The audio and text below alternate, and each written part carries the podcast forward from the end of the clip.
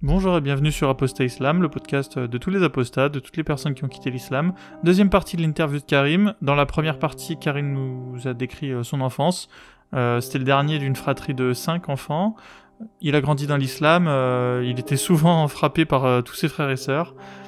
Et, voilà, il nous a raconté dans la première partie comment il avait réussi à, à bah, se sortir de, de cette martyrisation, on peut dire.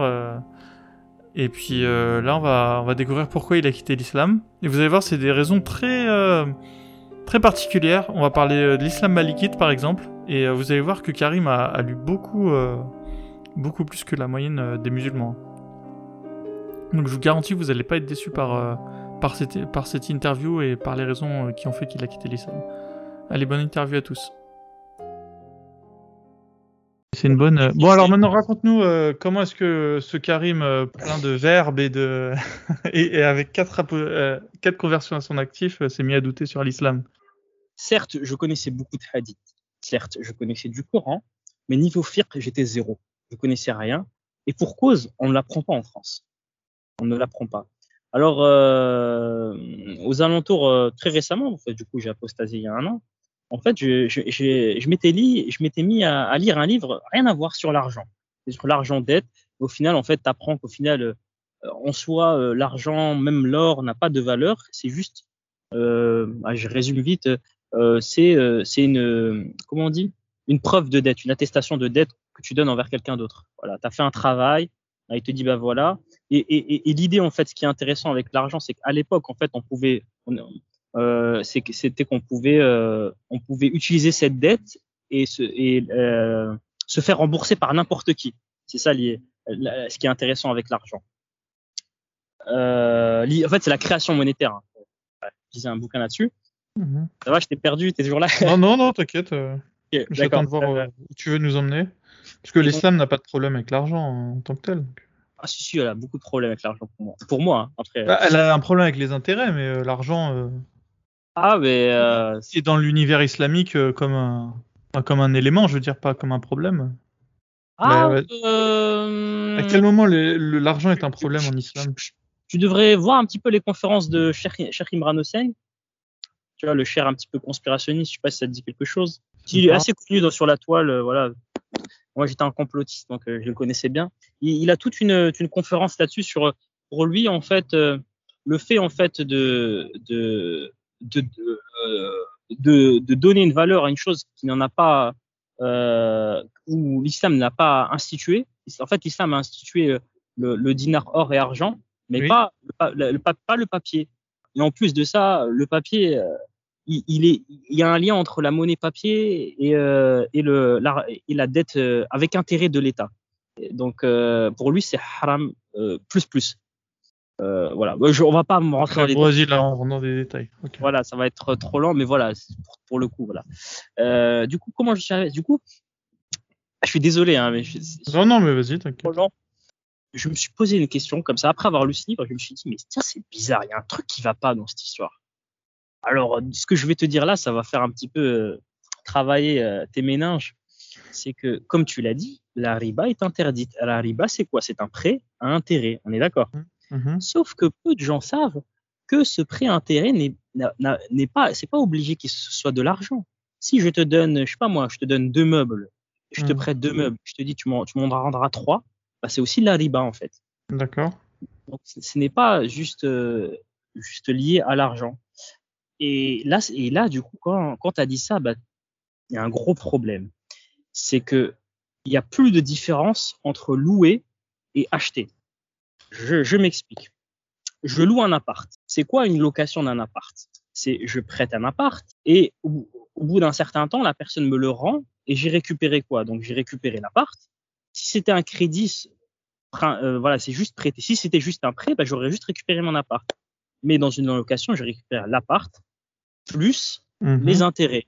D'accord. C'est-à-dire le loyer. En fait, ce que j'appelle les intérêts, c'est euh, Mhm. le, le loyer, quoi. Ce que je, ce que je pensais à l'époque être euh, des intérêts déguisés. Du coup, je ne voyais pas de différence entre la location et le prêt intérêt. La location d'objets en échange d'intérêts en argent et euh, enfin le, le prêt intérêt d'objets en échange d'argent et la location. Pour moi, il n'y avait pas de différence sauf le nom que tu donnes à la transaction. Et d'ailleurs, et là, j'ai commencé à débattre un petit peu sur, sur, sur des forums de religion. J'avais lancé un défi à la communauté musulmane, auquel je faisais partie à ce moment-là. C'était, ce défi, je l'avais appelé la riba de Schrödinger. Prouver au final que la location et le crédit intérêt n'ont aucune différence, c'est que tu ramènes un musulman, tu le mets, tu l'assois derrière une, une verre en plexiglas et tu lui dis voilà, il y a une transaction devant toi, une personne qui prête un objet. Au bout d'un certain temps, l'autre personne lui rend et, avec de l'argent. Et tu lui poses la question est-ce que ce qui vient de se passer devant toi, est-ce que c'était un, est-ce que c'était haram ou halal? S'il dit c'était halal, il a raison. C'était de la location. Il a loué. Il dit ah, c'est halal, euh, il y a eu une location devant moi, c'est halal la location. Mais s'il dit c'est haram, en fait, il y a eu un crédit intérêt, il lui a prêté un truc, il lui a rendu de l'argent, bah, tu vas lui dire bah quoi? Bah il a raison aussi. Donc en fait, tant que on se retrouve dans, dans, dans l'état de Schrödinger, tant qu'on n'a pas nommé la transaction, c'est halal, c'est ni halal ni haram, c'est halal et c'est haram à la fois. Et je trouvais ça absurde que qu'une action, euh, une même action avec les mêmes conséquences puisse être, à la fois halal et haram selon jusqu'à ce qu'on la nomme. Donc j'avais lancé un petit défi, c'était un petit peu drôle quoi. J'avais lancé un petit défi, voilà, un petit peu. Euh... Mais à ce moment-là, tu étais encore musulman. Oui, oui, j'étais musulman. Et, mon, et moi, à cette époque, je pensais tout simplement, la, la, la, la je pensais que la location c'était de la riba déguisée.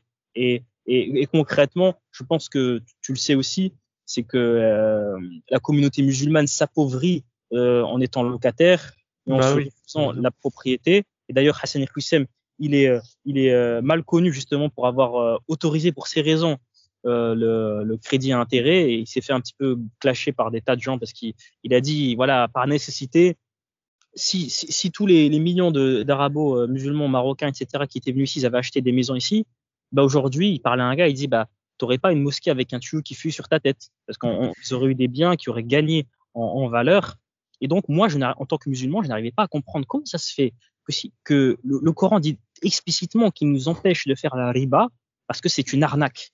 Comment ça se fait qu'en qu suivant ce que, les, les préceptes d'Allah, je me retrouve à m'appauvrir encore plus? Et si je fais un truc haram, je, je, je m'appauvris moins, alors que mm. Dieu me dit qu'il veut m'éviter ça pour m'éviter de me faire arnaquer. C'était illogique. Et d'ailleurs, je pense que Hassan Qissem aussi, il, arrive à la même conclusion que moi. C'est pour ça qu'au final, il se dit que finalement, c'est interdit, c'est c'est pas trop ça, c'est compliqué, tu vois. Il, il, remet en cause cet interdit de manière très naturelle. C'est pas logique. De toute façon, à l'instinct, tu le sens qu'il vaut mieux être euh, propriétaire que locataire. Euh. Tous les gens les plus riches en France, euh, toute la, enfin, tous les CSP+, ils sont, ils sont propriétaires. Je veux dire. Bien sûr, bien sûr. Tous ceux qui ont le choix sont propriétaires. Exactement. Enfin, tu, tu sens bien qu'il y a une corrélation entre la pauvreté et le fait d'être locataire, et, ouais. et, et l'inverse aussi. Donc, déjà à l'instinct, déjà, ça devrait te dire, mince, être locataire, c'est peut-être pas une si bonne affaire que ça. Enfin bref. Mais, mais c'est pas logique parce que les musulmans aujourd'hui, ils, ils refusent même ceux qui en ont les moyens, ils refusent de prendre ah, bon. de crédit au motif que c'est de la riba. Mais si tu regardes le motif où Dieu parle de riba, il te dit c'est pour éviter de te faire arnaquer. Mais c'est bizarre, j'évite de faire arnaquer, je me fais arnaquer encore plus. Je paye toute ma vie, à la fin j'ai rien. Donc c'est pas logique. Donc pour moi, il y, avait, il y avait un problème, et la solution du problème, c'était qu'en fait, la location, c'est de la riba déguisée. C'était ça mon, mon cheminement. Ah, T'avais été bon, hein, ceci dit, hein, sur ton intuition. Euh. Ouais, et du coup, bah, après, j'ai fait des recherches. Alors, j'ai fait des recherches intensives. Le problème, c'est que malheureusement, je sais lire et écrire l'arabe, mais malheureusement, je parle pas arabe. Donc, j'ai quand même fait des recherches. Heureusement qu'avec l'internet anglais, notamment le site suna.com, je pense que toute personne qui a fait un petit peu des débats et tout là-dessus connaît ce site. C'est la plus grande base de données de hadith. J'ai eu plein de hadiths et donc, mon but, c'était de prouver qu'en fait, euh, le prophète, finalement, il avait interdit la location. Et finalement, j'avais trouvé, en fait, euh, curieusement, et j'ai trouvé un hadith où le prophète interdit, en fait, la location des terres. Et ce qui était assez drôle, c'était que cette, cette, interdiction, elle a été encore une fois abrogée. Et elle a été abrogée par un type qui était connu, qui dit, qui dit, ouais, j'ai entendu le prophète l'abroger. Et cette personne-là, en fait, elle était connue pour avoir beaucoup de terres. Ah, ressemble à Ouais, c'est trop drôle, là. Quelle coïncidence. Et, Mais ça, et... tu l'avais pas vu dans le même hadith. Tu l'as vu ensuite euh, par rapport à d'autres recherches, on est d'accord. Ouais, c'était, en fait, il y avait deux hadiths. Il y avait un hadith où c'était interdit et le hadith où ça a été abrogé. Et la personne qui rapporte ce hadith, eh ben, elle était connue pour avoir de nombreuses terres. Et donc, elle a été frappée de, point, de plein fouet au niveau de ses ressources financières par cette interdiction de, de, de mettre à louer. Donc, pour moi, c'était évident que c'était un dévoiement, quoi. Et euh, je me suis mis à, à, amplifier mes recherches. Du coup, pour la première fois de ma vie, j'ai ouvert un livre de fiqh. Donc, le fiqh, comme je l'ai dit, tout le monde connaît le Coran, les hadiths, etc. Même euh, les gens qui débattent, mais au final, il y a très, très, très, très, très peu de gens qui ont ouvert un jour un livre de fiqh. ça, alors là, il y a C'est pointu. On rappelle que le fiqh, c'est l'interprétation euh, des règles euh, bah, de la charia. Ouais. C'est leur application, c'est littéralement le code civil des musulmans en fait, hein, parce qu'à l'époque il n'y avait pas de différence entre le monde religieux et le monde et l'État, et donc c'était le code civil, c'était les règles qui étaient en bout de course. Le Coran c'est le produit brut, ensuite il y a les hadiths qui retapent un peu, et le produit ultime raffiné, voilà chocolaté bien comme il faut, emballé, c'est le fiqh ce qui est appliqué au final. Et, et, ça, c'est super intéressant, même en tant que en tant qu'ex-musulman qui débat avec ou qui veut débattre avec des musulmans, c'est que là, les apologistes, il n'y a pas de zigzag. C'est qu'un apologiste lui sort un hadith, il va, il, y a plein de techniques pour euh, soit sortir un autre hadith qui, est soit mettre, remettre en cause l'authenticité, etc.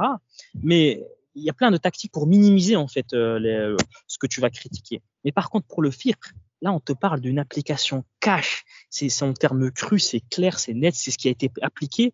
Au final, on peut se poser la question au final, qu'est-ce que l'islam? C'est vrai, parce que tu imagines, je vais dire, ouais, moi je pense que l'islam c'est pas ça. Le problème, c'est que les gens ils sont pas d'accord au final. Ouais, non, moi je pense que. Je te donne un exemple. Euh, le, un exemple concret, tu vas voir, c'est la subtilité et au final le fiqh résout tous les problèmes. C'est que euh, si je te, si je te, toi je te demande, hein, je connais pas tes connaissances, hein, je te dis, est-ce que le mariage forcé est obligatoire Est-ce que, est que, le mariage forcé est autorisé en islam? Tu me réponds quoi? Bah, Un musulman te dirait non. Ouais, ouais, mais même toi. Qu'est-ce que, selon tes ah, connaissances moi, ah, moi, tu veux que je te réponde de ce que je pense? Ouais. Non, ce que tu sais, ce que tu sais. Ah, ce que je sais. Bah, moi, le mariage forcé. Moi, je sais qu'en islam, euh, la femme peut dire non, et dans ce cas-là, elle a pas, on n'a pas à la marier si elle le dit euh, clairement, ah. ou si elle ne dit rien, si, enfin, si, si elle, euh, si, si, elle dit ni oui ni non, c'est considéré comme oui. Et, c'est, je pense. Et donc, et du coup, la conclusion, c'est qu'il n'y a pas de mariage forcé en islam. Voilà, voilà, c'est ça l'idée. Bah, c'est pas vrai.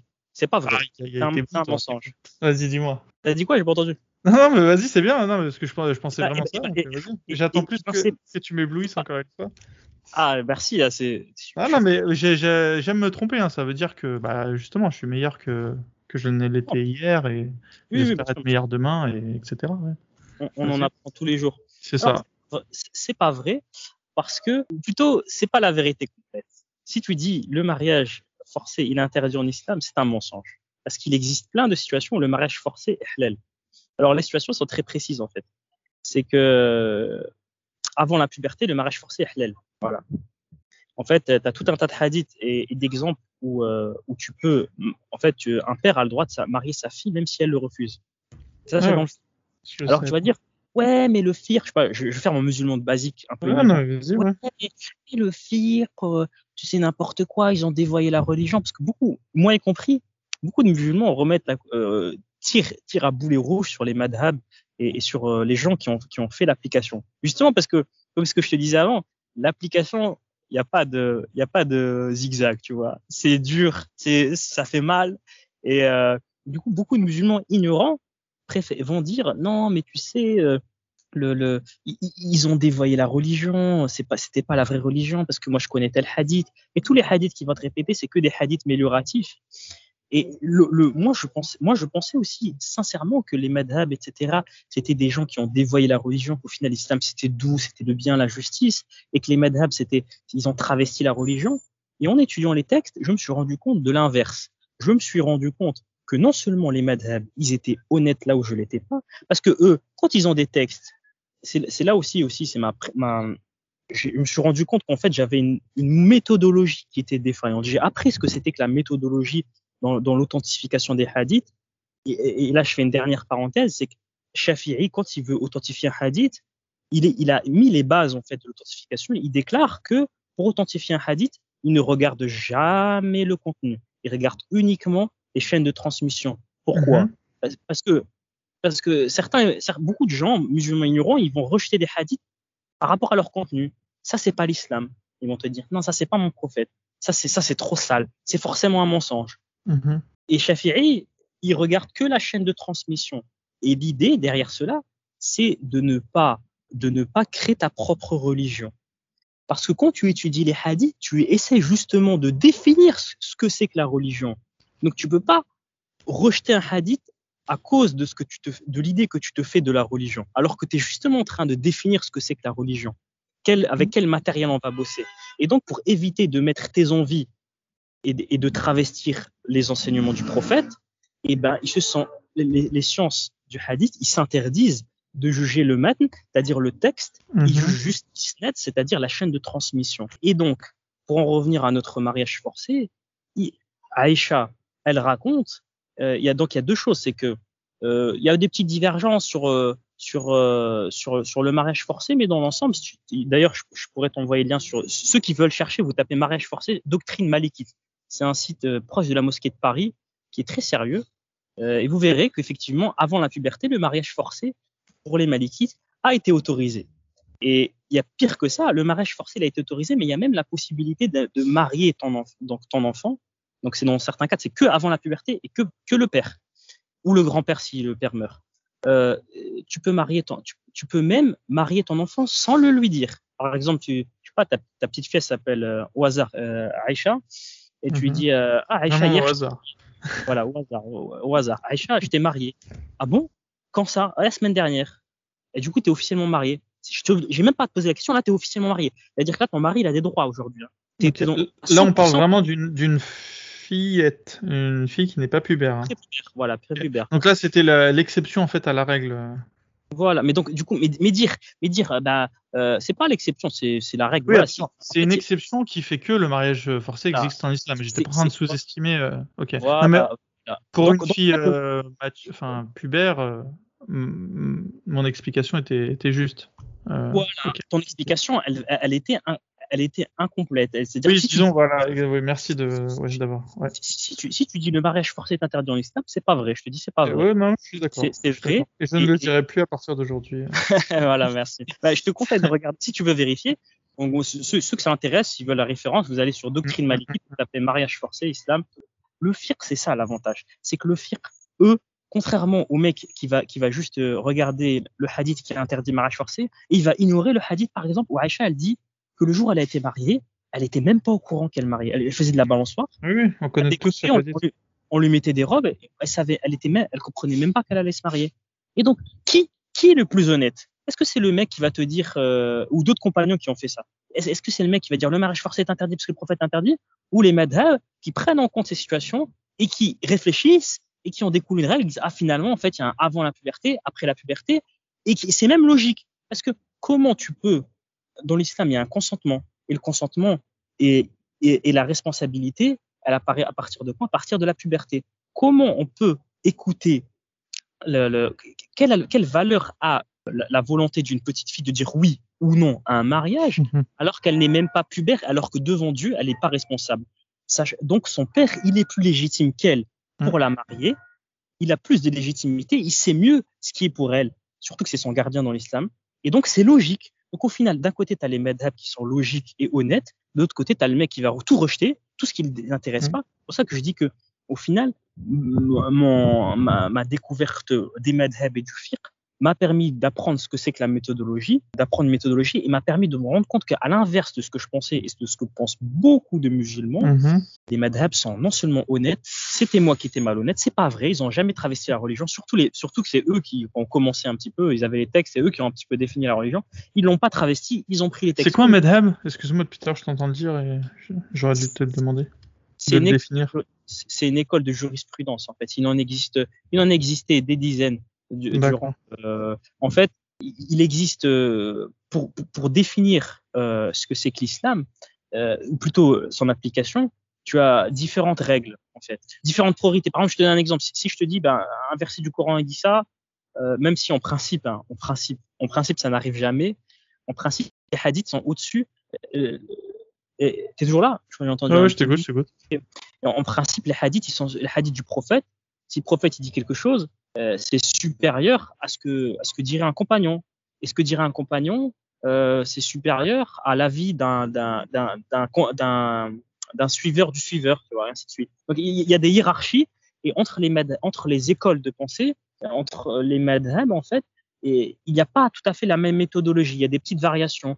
La variation la plus connue, je connais pas tous les détails, mais en l'occurrence, vu qu'on y a pas mal de Maghrébins ici, les Malikites, euh, ils viennent donc du tout premier madhab en fait, qui, vient de l'imam Malik, et sa particularité, con- contrairement aux autres madhabs, c'est de prendre comme source de, l'islam la pratique des gens de Médine.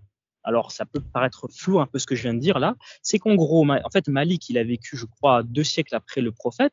Et, et sachant qu'il y a des tas de hadiths qui disent qu'en fait, les premières générations des musulmans seront protégés de l'innovation. Et voilà, l'islam est né, le prophète et, les compagnons, ils ont vécu à Médine. Et Malik, il a vécu une bonne partie de sa vie. Et donc, il dit, la pratique, du coup, il part du principe que la pratique, la pratique habituelle des gens de Médine, elle sert de preuve en soi. Pas besoin de hadith, c'est dans des situations, mmh. imaginons, t'as pas de hadith, etc. La pratique des gens de Médine, c'est quelque chose dans la balance. Parce que si on fait comme ça à Médine, dans la ville du prophète, à peine euh, quelques générations après le prophète, ça, bah, ça, ça a son poids. Voilà, c'est un exemple de, qui, l'une des choses qui différencie le plus euh, euh, l'école malikite des autres écoles. Et euh, donc il y a eu différentes écoles au cours de, l'histoire de l'islam. Elles sont principalement liées, leur diffusion est principalement liée au pouvoir politique. Tu le sais, voilà, le pouvoir politique et religieux, ils vont souvent de pair. En l'occurrence, aujourd'hui, on retrouve quatre principaux madhabs, quatre principales écoles de pensée, quatre façons de faire pour interpréter les lois et déterminer leur application. Et chose incroyable dans mes découvertes, c'était un peu plus loin que l'honnêteté. C'est que je me suis rendu compte que parfois, les madhabs, s'ils étaient malhonnêtes, c'était au contraire parce qu'ils étaient choqués de la violence de l'islam et ils, ils arrondissaient les bords un exemple, deux exemples concrets, euh, chef, et même que vous pouvez trouver aussi dans les tafsils de, du fameux du fameux verset euh, Wadribuhunna, frappez-les, c'est 434. Donc, si tu lis aujourd'hui, euh, souvent tu vas lire euh, d'abord euh, conseillez-les, ensuite éloignez-vous d'elles dans le lit, et enfin, en dernier recours, frappez-les. Voilà, tu vas lire souvent ça, c'est les traductions. Ça, en fait, alors qu'en vérité, dans le texte en lui-même, il n'y a pas cet enchaînement. on te dit alors, faites ci, faites ça, il n'y a pas de ensuite. Tu vois, c'est et. Donc, c'est juste une liste de choses que tu peux faire. Si tu peux, tu veux mmh. frapper tout de suite. C'est halal, hein. Tu peux frapper tout de suite. T'es pas obligé de suivre les étapes. Mais c'est qui qui a dit ça en fait? C'est l'Imadhab. Et c'est en, en l'occurrence encore une fois Shafi'i. Il le dit lui-même. Il dit Dieu n'impose pas les étapes, mais c'est mieux de suivre les étapes. Donc en fait, il, il, a été, il a voulu même que par son esprit de réflexion, il, se, délie de, des commandements divins pour adoucir au final ce verset dérangeant. Autre, on a parlé de la pédophilie. Shafi'i, quand il parle de ce qu'on appelle l'option de puberté. Alors l'option de puberté, c'est le droit, vu que vu qu'une femme en fait, elle n'a pas le, elle a, une, une, jeune fille, elle, peut être mariée de manière forcée parce qu'on lui dit t'as pas ton consentement, tu n'es pas responsable. Or, elle devient responsable lorsqu'elle a ses premières règles. Et au, moment où elle a ses, au moment où elle a ses premières règles, elle devient responsable et on lui offre le droit de choisir. Quant à son mariage, c'est l'option de puberté, c'est-à-dire qu'elle a le droit de divorcer au moment où elle a ses règles. Et Shafi'i, il en parle, et, et, il explique, quand il en parle, donc ce que je viens de te dire, donc elle a le droit de divorcer à partir du moment où elle a ses règles, parce que maintenant elle peut, elle peut dire son mot, tu vois, elle est apte à, à parler par rapport à son mari, euh, et il déclare je, que les mariages prépubères sont certes halal, mais déconseillés, et la raison pour laquelle il déconseille, il dit parce que tu, peux faire de ta fille une captive d'un homme qu'elle n'aime pas. Parce qu'elle, elle, vu qu'elle n'a pas le droit de divorcer et qu'elle qu l'a même pas choisi, un mariage forcé. Et là, Shafiri, c'est énorme. Parce qu'en fait, il, va, non seulement il conseille un truc qui, de sa propre réflexion, mais il montre un problème en fait. Il dit, il, c'est même une critique implicite de, de, de mariage forcé. Ouais. Et, et, et Surtout à l'époque, à mon avis, euh, pour oser dire ça. Euh. Et bah oui, et, et ça aussi, c'est un sacré argument que je vous conseille d'utiliser. Tous ceux qui te diront, non, mais à l'époque, la pédophilie, c'était classique. Si Shafi'i, c'était pas longtemps après, à, à, après le prophète. Donc même eux, ça veut dire que ça les choquait au final. S'il te dit non, mais c'est immoral parce qu'au final, la, la, petite fille, elle peut être captive d'un homme qu'elle aime pas. Ça, si tu arrives à nous retrouver ce passage. Euh, ouais, je trouve facile. Je le collerai, euh, je le collerai dans, dans ta, ta, présentation. C'est peut-être le, le, plus gros élément que tu as dit euh, ah, au cours de ouais, cette heure et demie. Ouais, ouais c'est énorme. Ouais, je te remercie, hein, je te remercie. J'espère hein. que les auditeurs sont comme euh, comme moi, mais. Voilà. Donc, euh, c est, c est, si vous voulez la référence, je, en fait, vous tu m'enverras, la... tu m'enverras, je te fais confiance. Ah, d'accord, d'accord. Je la mettrai, je la mettrai. Ça sera ton petit, ton petit devoir. Euh. Mon, ma petite euh, voilà. pierre à l'édifice. ça. Je, mettrai ça et ouais, et comme ça, tous les apostats du podcast pourront ah, la, la ressortir. Ma, Ma De toute da'wa. façon, la pédophilie, c'est le, le point noir hein, pour moi de l'islam. hein, de toute façon. Oui. Mais Là, mais là, c'est on les, censé- là, on les attaque. euh, là, c'est vraiment le truc où ça, ils se défendent très très mal les musulmans, puisque bah, Ouais, c'est ouais. indéfendable. Qu'est-ce que je te dise? C'est chaud, c'est chaud. D'ailleurs, il faut pas trop. beaucoup des apologistes, enfin des, des critiques, etc. Ils attaquent au niveau d'Aïcha. Faut aller direct sur le Coran, parce que tu as un verset. Je pense que tu le connais, c'est le verset qui est les situations. Voilà, il faut. Ah, il faut- je te laisse, voilà. je te laisse le développer. Ouah, je sais pas il y a si un ça vaut le verset coup de qui dit développer, en fait, que- et même celles qui n'ont pas encore eu leur euh, euh, Voilà, en fait, il y a un verset spécifiquement où, où Dieu parle du, de divorcer les femmes, attention, avec qui on a eu des relations sexuelles. Parce que la période de viduité, c'est uniquement, et c'est Dieu qui le dit dans, Ça. enfin Dieu, à Allah, quoi, voilà, dans le Coran, c'est uniquement celle avec qui on a eu des relations sexuelles. Donc si Dieu te parle de, d'appliquer un délai de viduité avec des filles qui n'ont pas eu leurs règles, bah, avec qui tu as eu des relations sexuelles, bah, c'est que la sans jamais dire que c'est haram ou quoi que ce soit, c'est que la, la- la pédophilie est tout à fait halal.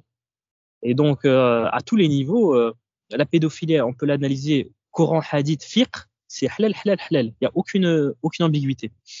Et, et, et, et donc, bah, là, ce que je trouve ça, du coup, ce que j'ai découvert, c'est que si les madhab, ils ont fait quelque chose, c'est au contraire d'adoucir la violence de l'islam.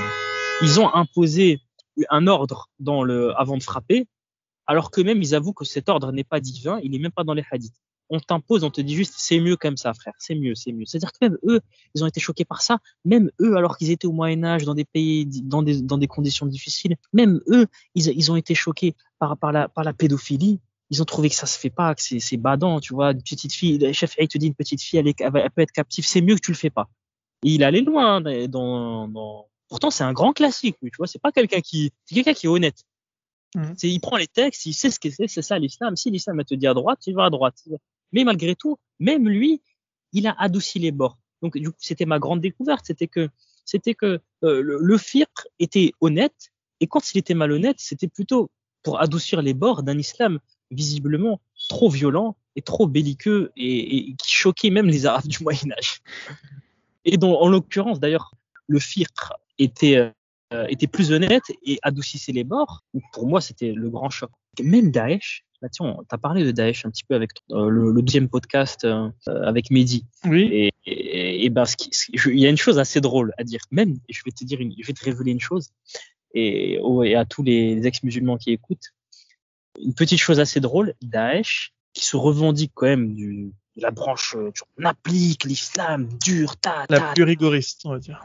et ben, je te dis que même, je vais, je vais te dire un scoop, pour le coup, ça va être le second peut-être, même eux, ils ont été choqués de la violence de l'islam et il y a un truc qu'ils n'ont pas osé appliquer.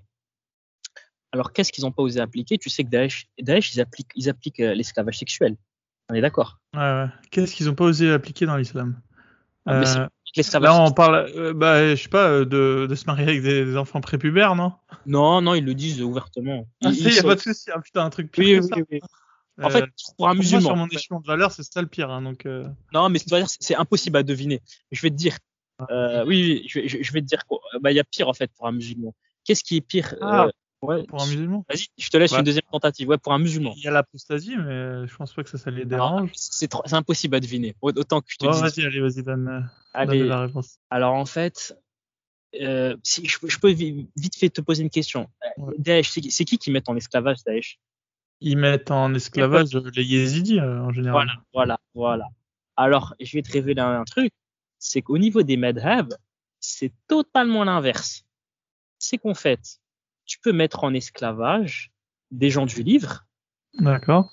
et il y a divergence et beaucoup de madhab, en fait, ils interdisent de mettre, de, copuler, euh, de, d'avoir, euh, de violer, on va dire, des, Ouais, violer les captifs de guerre. Non, non, tu as le droit de violer, mais des polythéistes. C'est-à-dire, les polythéistes, tu n'as pas le droit. En vérité, tu as le droit de le faire qu'avec les gens du livre et, et, et, et les musulmanes. Eh oui, Ah ouais. Daesh n'a pas appliqué. Tu as le droit d'avoir une esclave sexuelle musulmane. C'est D'ailleurs, pas vrai. Ah, ça, je savais pas. si, ça c'est le scoop. Et, et- Daesh, même Daesh, ça a Ah, choqué. Daesh, ils n'ont pas appliqué ça. Du moins pas officiellement dans leur texte. Eux, Parce qu'en théorie, il y en avait plein des musulmanes autour d'eux. Donc... et je, et je vais te donner la preuve. Alors la première, la première preuve à toute personne qui y croit pas, qui va me dire non mais il raconte des conneries. Ouais, ça. ouais, parce que là, pour l'instant, je dis que tu racontes des conneries. Donc. Voilà, tant mieux, tant mieux.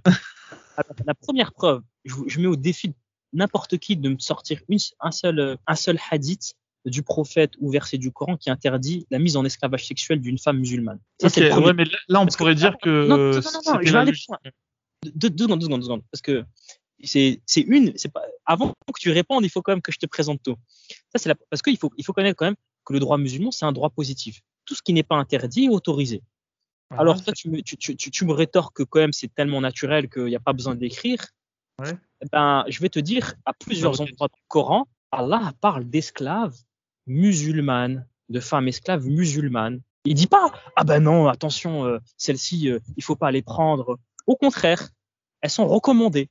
Euh, alors, il y a plusieurs, il y a plusieurs versets où on te parle, en français, en traduction, c'est marqué esclaves croyantes. On parle de femmes. Donc, un, déjà, les esclaves, elles peuvent être musulmanes.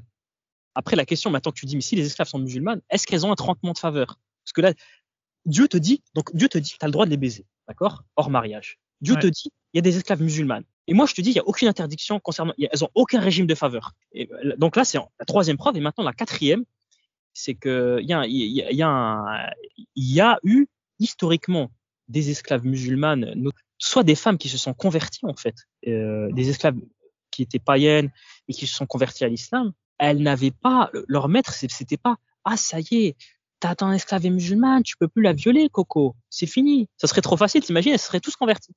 Donc, Ouais, bah, oui, oui, c'est vrai que logiquement, oui.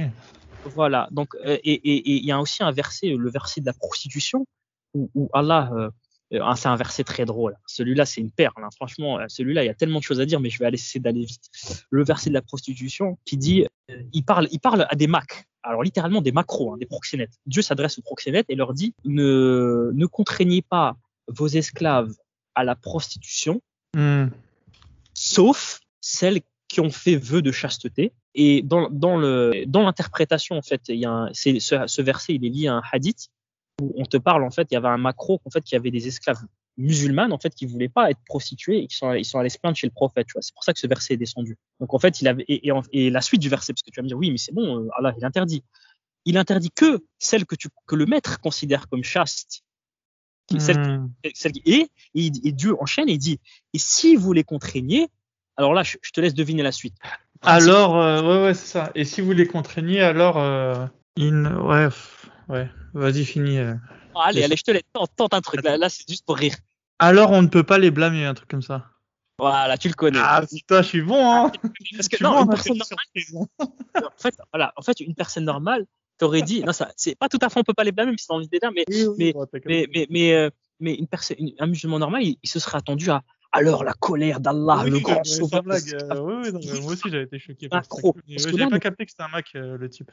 bah oui parce qu'on on parle de prostitution Oui, non, mais en fait, oui, quand tu l'expliques, de et, et d'a- et d'ailleurs, ça s'adresse aussi aux, aux apologistes qui disent que non, il n'y a pas de viol en islam. Là, regarde comment Dieu il parle à une personne, pas qui viole, mais qui fait violer des dizaines de fois une femme pour de l'argent. Dieu, qu'est-ce qu'il répond? Il répond alors euh, Dieu le- leur pardonnera après qu'elles aient commis leur péché. Je répète, Dieu dit une fois que vous les avez contraignées, les femmes chastes, alors Allah pardonnera aux femmes chastes après qu'elles aient commis le péché. C'est absurde. Quel péché elles ont commis, les pauvres Elles ont été prostituées. Donc la question, Ouais, mais- Dieu doit se dire qu'elles en ont pris du plaisir. mais, non, mais c'est n'importe quoi. C'est n'importe quoi. Même en tant que musulman, c'est n'importe quoi. Il va pas, de quel plaisir. Alors là, on parle littéralement, Dieu, il parle de, de femmes qui, qui refusaient d'y aller. Et on, et on te dit, un euh, musulman, euh, le fait de copuler est un péché en soi, tu vois. Plaisir ou pas plaisir, euh, mais en, en plus, là, c'est Euh, contraint ou pas contraint. Ouais, mais peut-être qu'ils ont une autre euh, façon de voir le truc, tu vois. Enfin, qui est Mais complètement du coup, tordu, là- suis Là, là, voilà comment Dieu parle de pas juste euh, de sexe avec ton esclave, de prostitution avec des esclaves musulmanes. Voilà comment il leur parle. T'as vu comment c'est léger? T'as vu comment il les protège pas? Donc bref, voilà, voilà pour toutes ces raisons. Effectivement, en tout cas, je, je suis sûr que je sais pas si le prophète, je crois qu'il a eu des esclaves musulmanes, mais en, en tout cas, les Ah, le prophète a eu des esclaves. Ah, musulmanes. euh, oui, sexuelles, sexuelles, sexuelles. Oui, oui. Et, euh, et, euh, et, on- voilà, il est et du coup ça ça a choqué Daesh. Daesh du coup ils n'ont ils, ils ont pas en tout cas officiellement. Je pense que Mhm. dans les faits ils l'ont fait. Ils arrivent dans une bourgade, euh, rien à foutre quoi. C'est des captifs, on les prend, on s'en fout. Tu vois, il y a- ils ont faim les mecs. Mhm. Mais mais officiellement dans leur texte ils ont cantonné l'esclavage sexuel uniquement aux polythéistes comme châti- châtiment à leur mécréance. Alors Mhm. qu'en vérité c'est l'inverse. en vérité, si tu veux vraiment suivre l'islam traditionnel, c'est les polythéistes, tu devrais les éviter et prendre que des musulmanes et des gens du livre en tant que, en tant que partenaire, euh, en tant que victime de viol, en tant que partenaire sexuel. Et ça, c'est assez drôle, tu vois. Du coup, c'est, c'est euh, même Daesh, tu vois, c'est comme, tu vois, le même, tu vois, genre euh, le même, même moi, je suis choqué. Daesh, il est là, il dit, même moi, je suis choqué de l'islam Ah, sunnite. L'islam sunnite, il est plus violent que Daesh. C'est chaud. hein. C'est à ce, à ce niveau, pour le coup. Et même eux, ils n'ont pas, ils ont pas appliqué. Alors, pff, moi, je suis parti loin. Euh, donc, euh, on en revient à mon histoire pour le coup. Ouais. Le petit Karim qui est en train de douter. voilà, Parce que là, le petit Karim était en train de douter, là. Enfin, le, ce qui était un Voilà. grand Karim. Voilà. Donc moi, pour, euh, on est parti loin. On a fait un petit détour de d'une presque 40 minutes. Euh, N'oublie pas, c'était la location, mon sujet. Ouais, c'est vrai, d'ailleurs. Ouais. on est parti loin. Non, non, mais, Mais la location t'a fait euh, réfléchir et chercher. euh, Ouais, ouais. mais attends, du coup, Ouais. j'ouvre mon premier livre de fiqh. J'ouvre mon premier livre de. Mm. Et là, je me suis rendu compte d'une chose. Malik, moi, on me l'a vendu, et je sais pas ceux qui le connaissent, on te le vend comme un génie. Un génie intellectuellement et un génie aussi de la morale. C'est le, c'est le premier gars qui a sorti un livre de jurisprudence. C'est, lui qui a inventé la jurisprudence, tu vois. Hmm. C'est, pas, pas n'importe qui, tu vois. Et d'ailleurs, euh, je crois que c'est, je sais plus si c'est l'imam Ahmed ou l'imam Shafi'i qui dit, euh, le livre dont je parle, le Muwatta, euh, c'est le, le livre le plus authentique après le Coran. Ah oui, C'est-à-dire l'impact ce livre, euh, c'est, quelque chose, euh, c'est vraiment la crème de la crème. Et donc, euh, je vois Shafi'i qui donne son avis sur le fait de louer. Moi, pauvre naïf que j'étais, je, cherchais la justice sociale, tu vois, parce que je trouvais que c'était injuste. Mes frères, j'ai, de l'amour envers les musulmans encore aujourd'hui, mais, que mes frères souffrent et s'appauvrissent dans la location, ce que je considérais être une arnaque encore plus violente que, que, que le crédit intérêt. Donc, je cherchais l'interdiction. J'ai trouvé quoi? J'ai trouvé un imam Malik qui déclare ainsi les choses. Il dit que, bon, pour lui, donc la location des terres est halal, et il dit, euh, il y a différentes manières de payer. Tu peux payer à travers ton, ton comment dire, ton, à euh, tu, tu peux payer de manière fixe. Imaginons, je te dis, bah voilà, chaque mois, tu me payes une somme fixe d'argent. Tu peux aussi payer selon euh, les rendements, parce que c'est des, des terres, si c'est des terres agricoles, Hmm. je te dis, je te donne un tiers de mes rendements ou 40%, Ouais, ok. la moitié. C'était ce qui était fait. hein. C'était juste, ça partait de, il me semble, de un quart jusqu'à la moitié à l'époque. Et selon toi, c'est, quelle, quelle est la méthode de paiement la plus juste socialement? La plus juste socialement, c'est euh, c'est si tu loues, euh, c'est sur le rendement euh, de de donner Pourquoi? Parce que bien évidemment, quand il y a des mauvaises, euh, des années, bah du coup oui. c'est injuste. Le mec, Oui. en plus de ça, les personnes qui louent, c'est des gens qui n'ont pas les moyens d'acheter des terres. Donc, de facto, c'est des pauvres. Oui, donc, et puis d'ailleurs, celui qui loue, euh, si le loyer est pas suffisamment élevé, bah il louera pas. Donc euh, quand il loue, c'est forcément qu'il se sent gagnant en tout cas. Je sûr. pense gagnant selon ses petits calculs. Donc Bien sûr. Et de toute manière, ce que tu viens de dire là est très pertinent. Et, et, et ce qui était fou, c'est que moi, on m'avait préprogrammé à détester ça. C'est-à-dire, on t'explique pourquoi la riba est interdite. On te dit parce qu'un riche profite de sa position pour te faire une transaction injuste. Or, la location, c'est pareil. Parce que la personne qui a, qui a, qui a assez pour acheter, il le loue pas, il va l'acheter. oui, Parce c'est. Donc moi, je voyais les parallèles, ils étaient nombreux. Et ben voilà ce qu'a dit l'imam Malik. L'imam Malik a dit au contraire, il a dit, il faut, il, il a déclaré que c'était haram de faire sur le rendement. Et l'explication qu'il donne, il en donne deux des raisons. Il dit, la première, c'est celle que je viens de te, c'est absurde, immoral. La première, elle est immorale. Il dit, Ouais, donc c'est pas vraiment une excuse. il dit que, il dit que, bah, si tu as des intempéries, et ben c'est dommage pour le propriétaire parce qu'il va rien gagner, alors qu'en fait il aurait dû gagner, donc c'est mauvais pour lui. Ah le pauvre propriétaire, on va on va le pleurer. Voilà, c'est ça. Ah, Alors, putain. imagine-toi, mais imagine-toi, moi, la baffe que je me prends, moi, le petit musulman d'Arwaman qui pense que l'islam c'est le bien, que la charia c'est la justice sociale et que l'imam Malik c'est la crème de la crème, je, me- je me prends une grosse baffe. Donc là, ça c'est la première baffe. Donc ça c'est la baffe morale. Maintenant, on va, on va prendre la baffe intellectuelle. C'est stupide. Ce qui, ce qui, la deuxième raison, elle est stupide. Alors, deuxième raison, elle est technique. C'est que le hasard, il est interdit en islam. Et toutes Mhm. les transactions qui ont affaire au hasard, elles sont interdites. Eh ben, Mhm. il dit, vu que, le, vu que tu, tu connais pas l'avenir, tu connais pas les rendements, tu sais pas exactement combien tu vas être payé, eh ben, c'est le hasard, donc c'est interdit. No fake. il a vraiment dit ça. C'est incroyable. Ah, c'est léger, hein, puisque si c'était que le hasard, n'importe quel pecno euh, vaudrait n'importe quel génie euh, de l'agriculture, tu vois ce que je veux dire? Euh, Si tu prends un agriculteur compétent, c'est que tu te dis qu'il va faire du, bon boulot sur ton champ et donc tu le rémunères en conséquence. Si c'était juste euh, lié au hasard, tu, tu Mais non, mais c'est encore pire que ça. c'est encore pire que ça. On te, on te dit que c'est du hasard parce que tu connais pas le futur. Je suis désolé, la transaction, c'est pas du hasard. Si je te dis, tu prends un tiers de tomate et un tiers de tomate, il y, a pas de hasard. Le, le, le hasard, la partie hasardeuse qu'il a. Ah oui, alors ah oui, à ce niveau-là, oui, oui, oui, oui, oui, Là, j'étais même, moi, j'étais, j'étais même parti encore plus loin. Oui, bah oui, je suis complètement d'accord avec toi, oui. Mais, mais la partie hasardeuse, c'est un pas. Et si tu interdis cette transaction, mais tu interdis la totalité des investissements dans une entreprise, parce que tu te bases sur des bénéfices futurs que tu connais pas, donc entre guillemets hasardeux, parce que tu connais pas le futur. mais ben, si tu pars du principe comme ça. Et du coup, moi, moi qui, moi qui m'imaginais avoir quelque chose, voilà, on m'a vendu comme un génie de la jurisprudence islamique, comme un génie tout court. Moi, je trouve ça, mais. Ouais, il a une mentalité de patron euh, capitaliste euh, à l'ancienne. Euh. Déjà, déjà, tu vois qu'il s'adresse à des propriétaires et donc. C'est ça. À l'époque où les lettrés c'était les plus riches. Ah déjà, c'est un peu dégueulasse. Oui, d'ailleurs, ça, il faudrait le rappeler, c'est qu'à l'époque, déjà même juste pour avoir euh, posséder un livre, c'est comme si aujourd'hui on possédait, je sais pas, une Ferrari, tu vois ce que je veux dire. Donc, euh, voilà. donc les, les gens qui pouvaient se payer des livres, donc les bouquins de Malik, enfin, en gros, c'était euh, un ou deux personnes par royaume, c'est-à-dire, je sais pas, le roi et son ministre des Finances, quoi. Enfin, l'équivalent, évidemment. Voilà. Et, oui, en, l'occurrence, le Muata, c'était une commande du roi, justement. Ouais, bah voilà, non, mais oui, à l'époque c'était une commande du calife qui avait besoin d'un bouquin. Il, avait besoin de, il avait besoin d'un code civil. Et en fait, et du coup, ça a été copié, ça a été envoyé durant les, les, les, dans les différentes bourgades. Et donc voilà. Mais bourgade, bourgade, à mon avis, euh, c'est pas la petite bourgade qui pouvait se payer un livre à l'époque. Hein, de... Voilà. Mais bon, ça servait quand même d'autorité. Et c'est, comme tu dis, il pouvait pas se payer, mais voilà, c'était, c'était la référence, quoi. C'était. Euh, non, mais en tout cas, ouais, clairement, il s'adresse à un public euh, de, de personnes fortunées, quoi. Voilà. forcément, il allait pas faire voilà. Euh, c'est dégueulasse parce que on te vend l'islam comme le truc des pauvres et au final tu vois que c'est le truc des riches. Et justement, on va parler pas mal d'argent là parce que c'était les choses euh, qui m'ont un petit peu réveillé. C'est que juste si le temps le permet, hein, alors je sais pas trop. un deuxième exemple qui montre de, du, du, même genre, voire pire, que Malik est, bête et méchant, c'est que Malik, il, il t'explique euh, le, le, le, quand, quand tu fais un meurtre, en islam, il y a la loi du talion, donc le meurtrier est abattu. Ça, tout le monde le connaît. par, Contre, ce qui n'est pas connu, c'est que si, le si toi, tu butes un esclave, et eh ben là, ah, ah y a, on t'applique pas le talion sur toi. Tu risques juste de, tu dois juste payer la marchandise que tu as détruite. Tu dois juste payer au maître. Même si l'esclave est musulman? Ouais. Alors, il y a les, les, les, tous les madhabs sont d'accord là-dessus, sauf le madhab hanafite qui n'est pas d'accord, qui considère que même pour un esclave musulman, tu dois être buté. Il y a que, il y a que un seul des quatre madhab. Au moins eux, ils sont logiques. J'arrive à voir la logique. Ouais. Et d'ailleurs, et, ils se basent sur un hadith. Et c'est là que je te montre si tu peux assez jouer avec les, tu peux jouer pas mal avec les hadiths.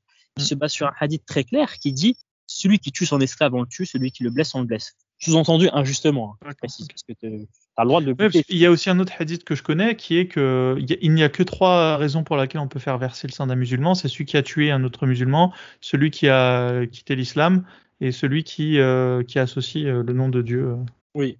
Mais attention, là, tu vois, là, il y a déjà une subtilité. Là, on est en train de parler, là, tu es en train de parler de ce qui est halal et pas halal. Moi, je suis en train de te parler de quel cas on fait le talion. C'est-à-dire que le, le, mec qui assassine un esclave, c'est haram, mais on n'applique pas le talion sur lui. Comme tout à l'heure, je mm. t'ai parlé du père qui tue son fils, c'est haram, c'est mauvais, mais on mm. n'applique pas le talion. Ouais, non, mais ok. Non, de toute façon, euh, les hadiths, euh, il y a toujours un contre-hadith. Euh. Voilà. Le mien était simpliste, hein, bah, bizarrement. C'est assez drôle de voir comment ils ont, certains qui ont interprété ce hadith de, la, de celui qui tue, on le tue. Qu'est-ce qu'ils ont dit? Alors, j'ai lu ça juste hier, c'était Ibn Qudama, qui, dans, un, dans un livre qui, qui, est, d'ailleurs, il faut que je le retrouve le livre parce que j'ai lu quelques extraits, je trouvais ça intéressant. C'est son, livre, c'est euh, le traité des, des contradictions euh, entre les hadiths et le Coran. Et donc en fait, il, il explique en fait les, contradictions que tu peux avoir entre le fiqh et un, hadith. Tu peux dire ah c'est bizarre. En l'occurrence là-dessus, il explique que ce hadith ne prouve pas qu'on doit appliquer le talion parce que le prophète a juste dit ça pour faire peur au maître et que lui n'a jamais tué un maître euh, parce qu'il a buté son esclave. Et que ça, ça ne touche pas à la règle. Voilà. Parce qu'en fait, il existe d'autres hadiths où le prophète dit on n'applique pas le talion pour un esclave. Tu vois Donc pour mettre les deux d'accord, il dit celui où il dit il faut buter, c'est juste une menace pour faire peur. Pour euh, il, il, dit pas qu'il a buté, donc c'est juste une menace pour faire peur. Tu vois donc c'est c'est toute une entre guillemets science de mettre d'accord avec les hadiths mm. avec autant de mauvaise foi que tu peux s'il si, le faut. Et donc, le deuxième exemple, il est là. Et la justification qui est donnée par Malik, pour le coup, c'est un verset coranique qui dit On vous a imposé le talion, un homme pour un homme, une femme pour une femme, un esclave pour un esclave. Malik se sert de ce hadith en disant Vous avez vu un esclave pour un esclave. Donc, un homme libre pour un homme libre, hmm. une femme libre pour une femme libre, un esclave pour un esclave. En vérité, c'est marqué homme-homme. Tu vois, homme-homme, femme-femme, esclave pour esclave.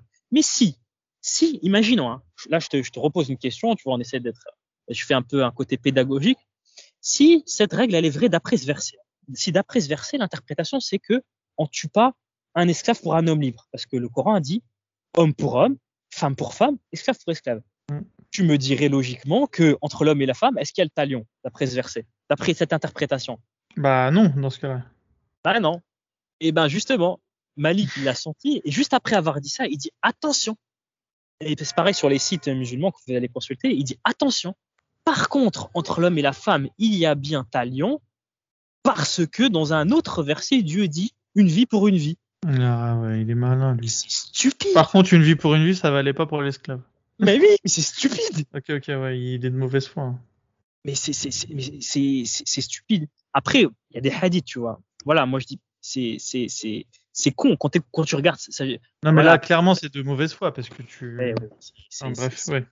C'est bête et méchant. C'est franchement, c'est bête et c'est méchant. Après, après, il a pas le choix, comme je te dis, parce qu'il existe des hadiths qui prouvent qu'il n'y a pas de talion, tu vois. Il prouve qu'il n'y a pas de talion entre, entre euh, l'esclave et l'homme libre. Il y, a, des hadiths qui prouvent qu'il y a pas, le talion n'est pas été appliqué.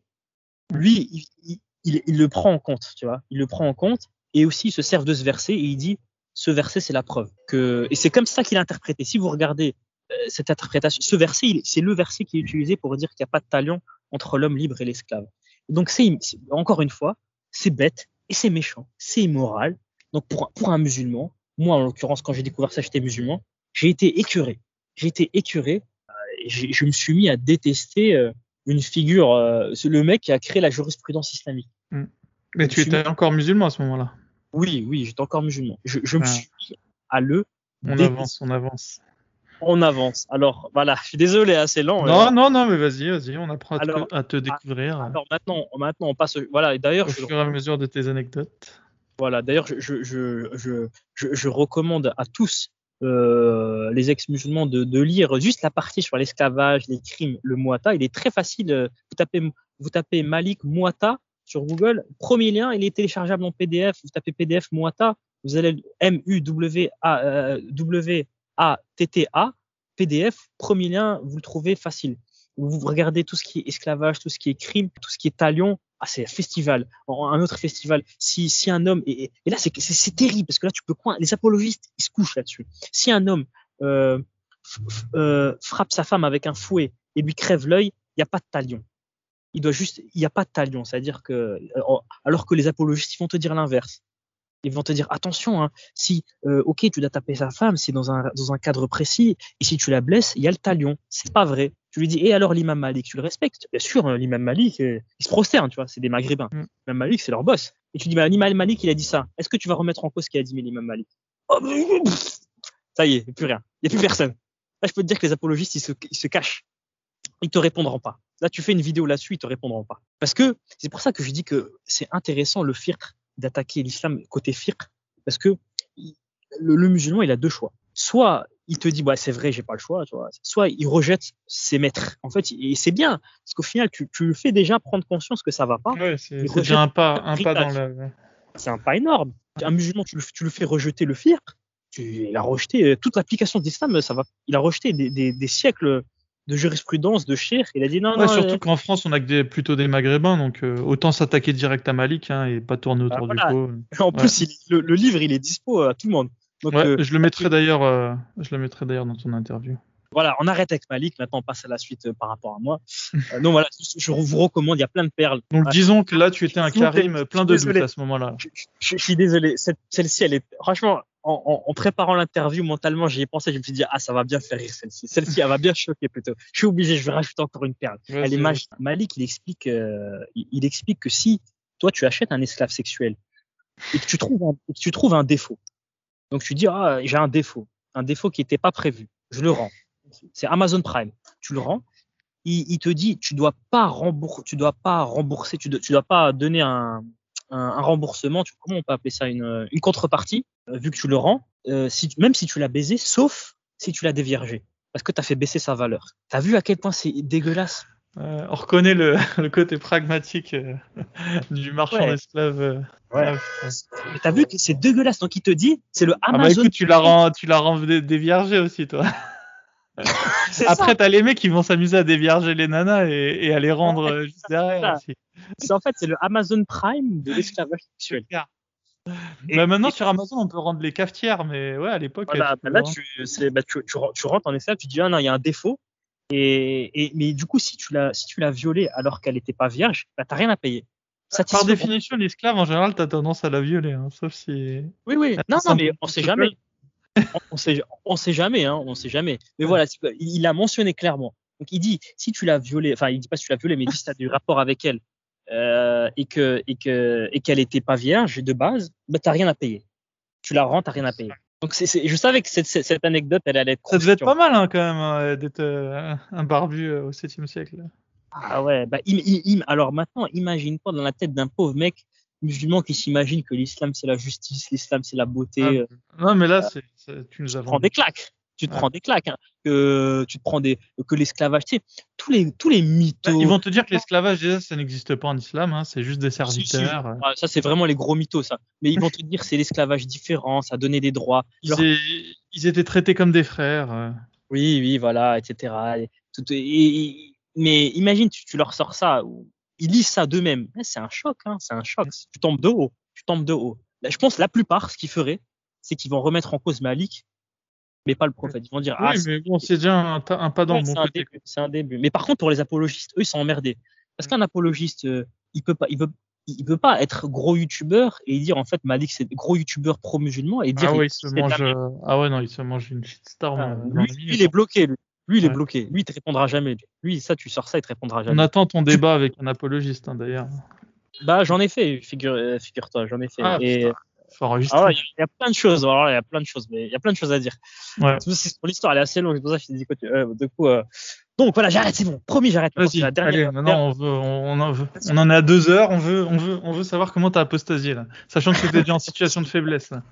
Voilà, donc j'étais mal, j'étais mal, et euh, euh, le, le, une coïncidence, j'ai découvert euh, tous les hadiths coranistes que même aujourd'hui, je trouve qu'ils ont raison où effectivement on te montre que le prophète a interdit l'écriture des hadiths.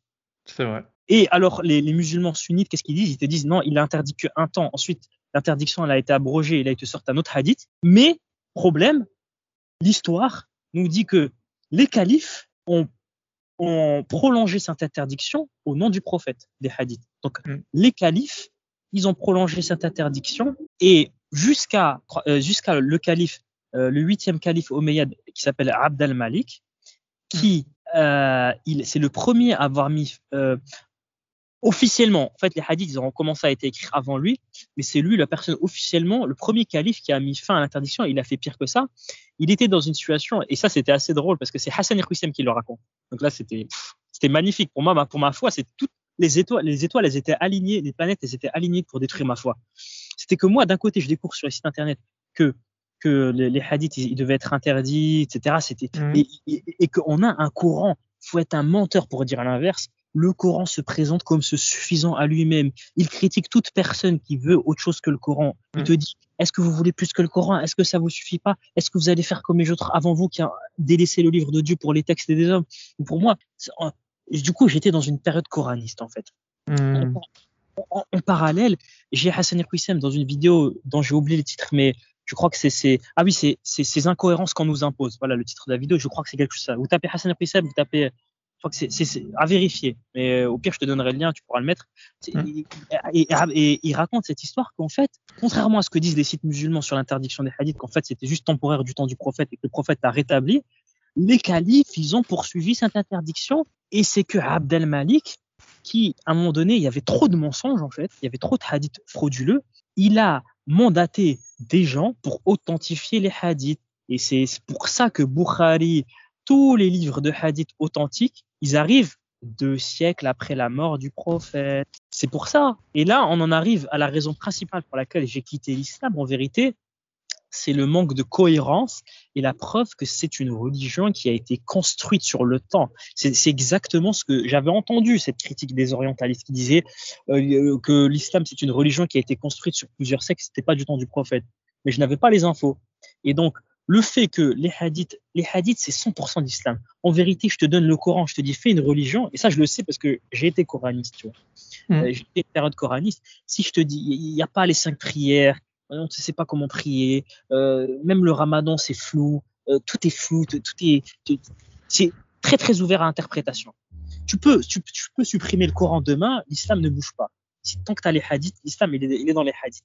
Or, les hadiths, ils ont été authentifiés deux siècles trop tard. Bukhari, c'est deux siècles après la mort du prophète. Tous les, livres classiques des hadiths, Bukhari, Tirmidhi, Daoud, ce sont deux siècles après.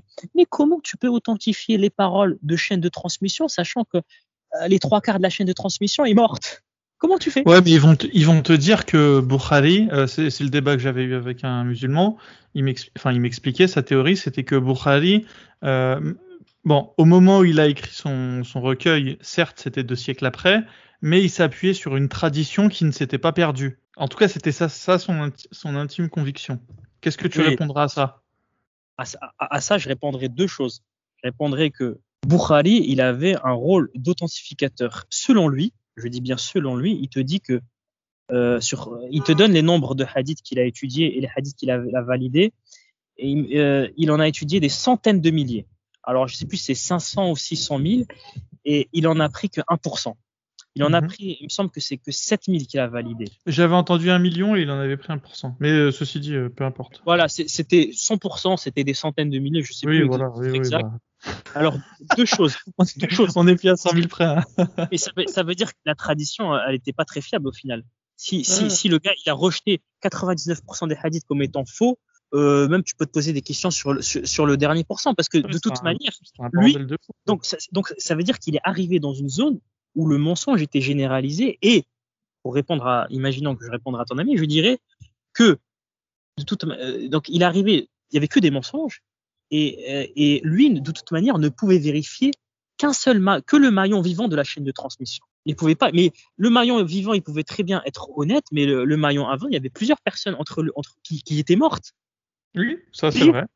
Hmm. Et plus loin, et alors il y a une critique encore plus simple à faire pour détruire Bukhari, c'est ce qu'ils font les coranistes, c'est que ce qu'a fait Bukhari est physiquement impossible. Il te dit qu'il a étudié 500 à 600 000 hadiths, euh, euh, je crois que c'est 600 000 durant 20 ans, c'est hmm. impossible. Même Superman, il le fait pas. C'est pas vrai, c'est un mensonge. Donc, de base, l'introduction des livres de Bukhari commence sur quelque chose. Même un musulman, il te dirait c'est physiquement impossible. Même avec. Ouais, mais tu pourrais dire que certes, il y en avait un million qui circulaient de hadiths, mais que Bukhari, euh, de son côté, il avait déjà fait le. Enfin, ses prédécesseurs avaient déjà fait le nettoyage, tu vois.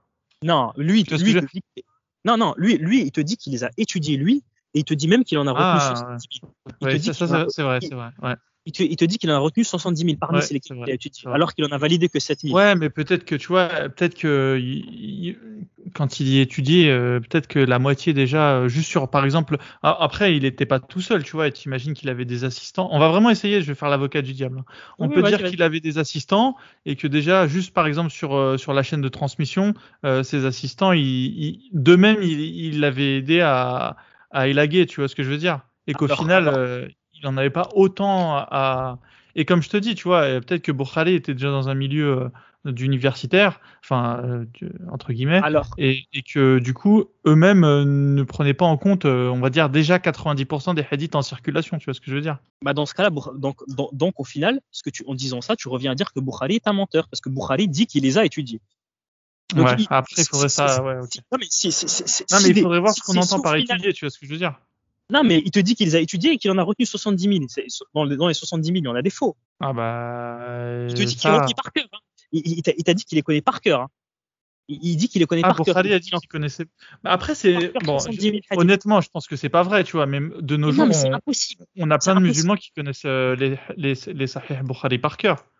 D'ailleurs, c'est très bien qu'il y ait cette petite compétition entre imams euh, à qui saura le plus de, de, de Sahih. Euh, En, fait, tu vois, en fait, c'est fini. Euh, connaître le Coran par cœur, c'est un truc de débutant euh, quasiment à ce niveau-là.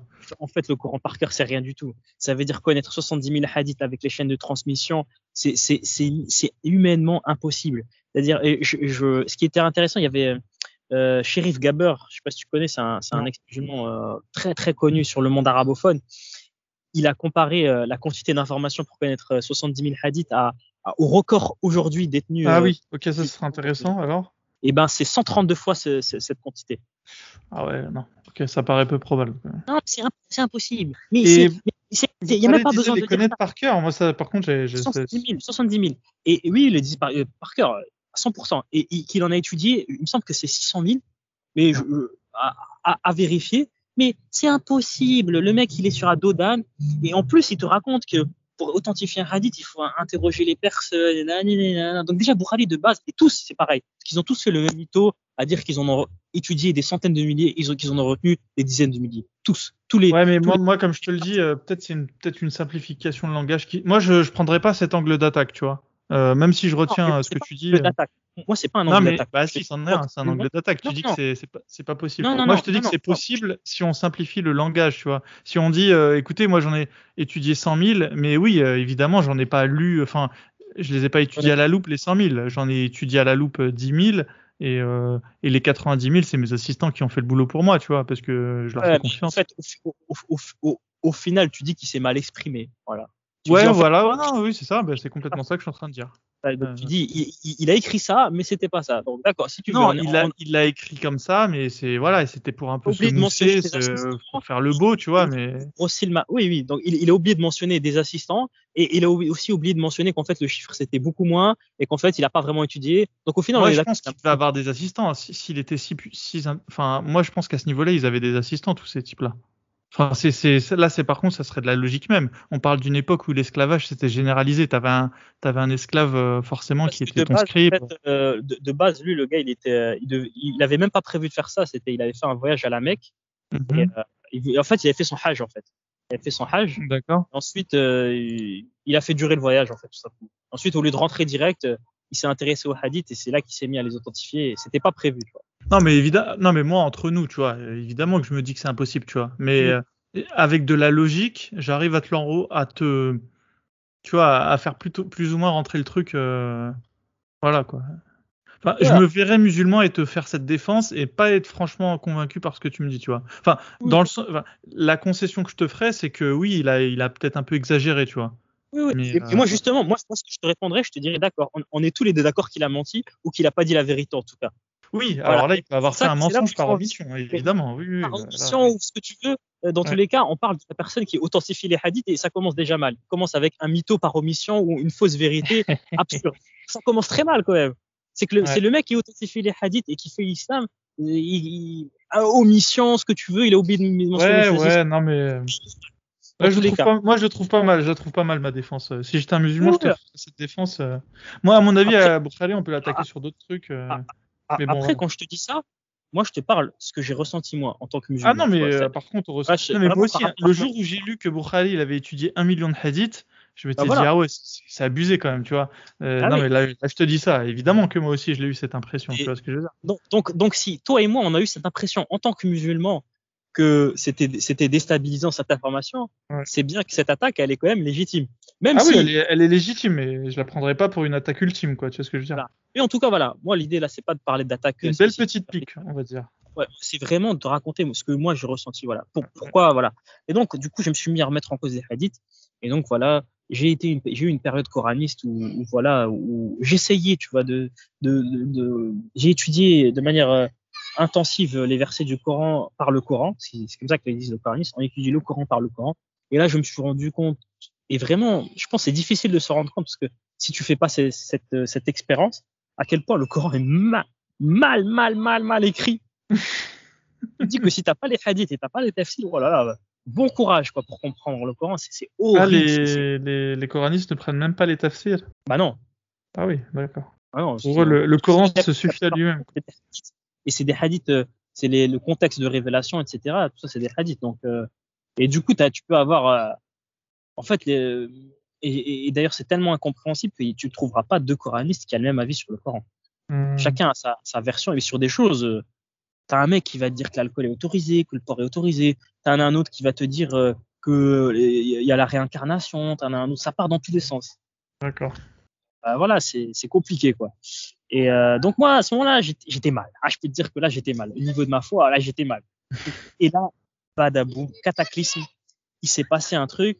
Euh, c'est que donc je- j'en avais un peu marre, tu vois, j'en avais un peu marre des, des, des études parce que je me, je me prenais déconvenu sur déconvenu. Euh, l'islam, ça, c'est- plus j'étudiais l'islam, plus c'était plus c'était une cata, plus, plus c'était plus c'était euh, plus plus C'était une insulte à ton intelligence.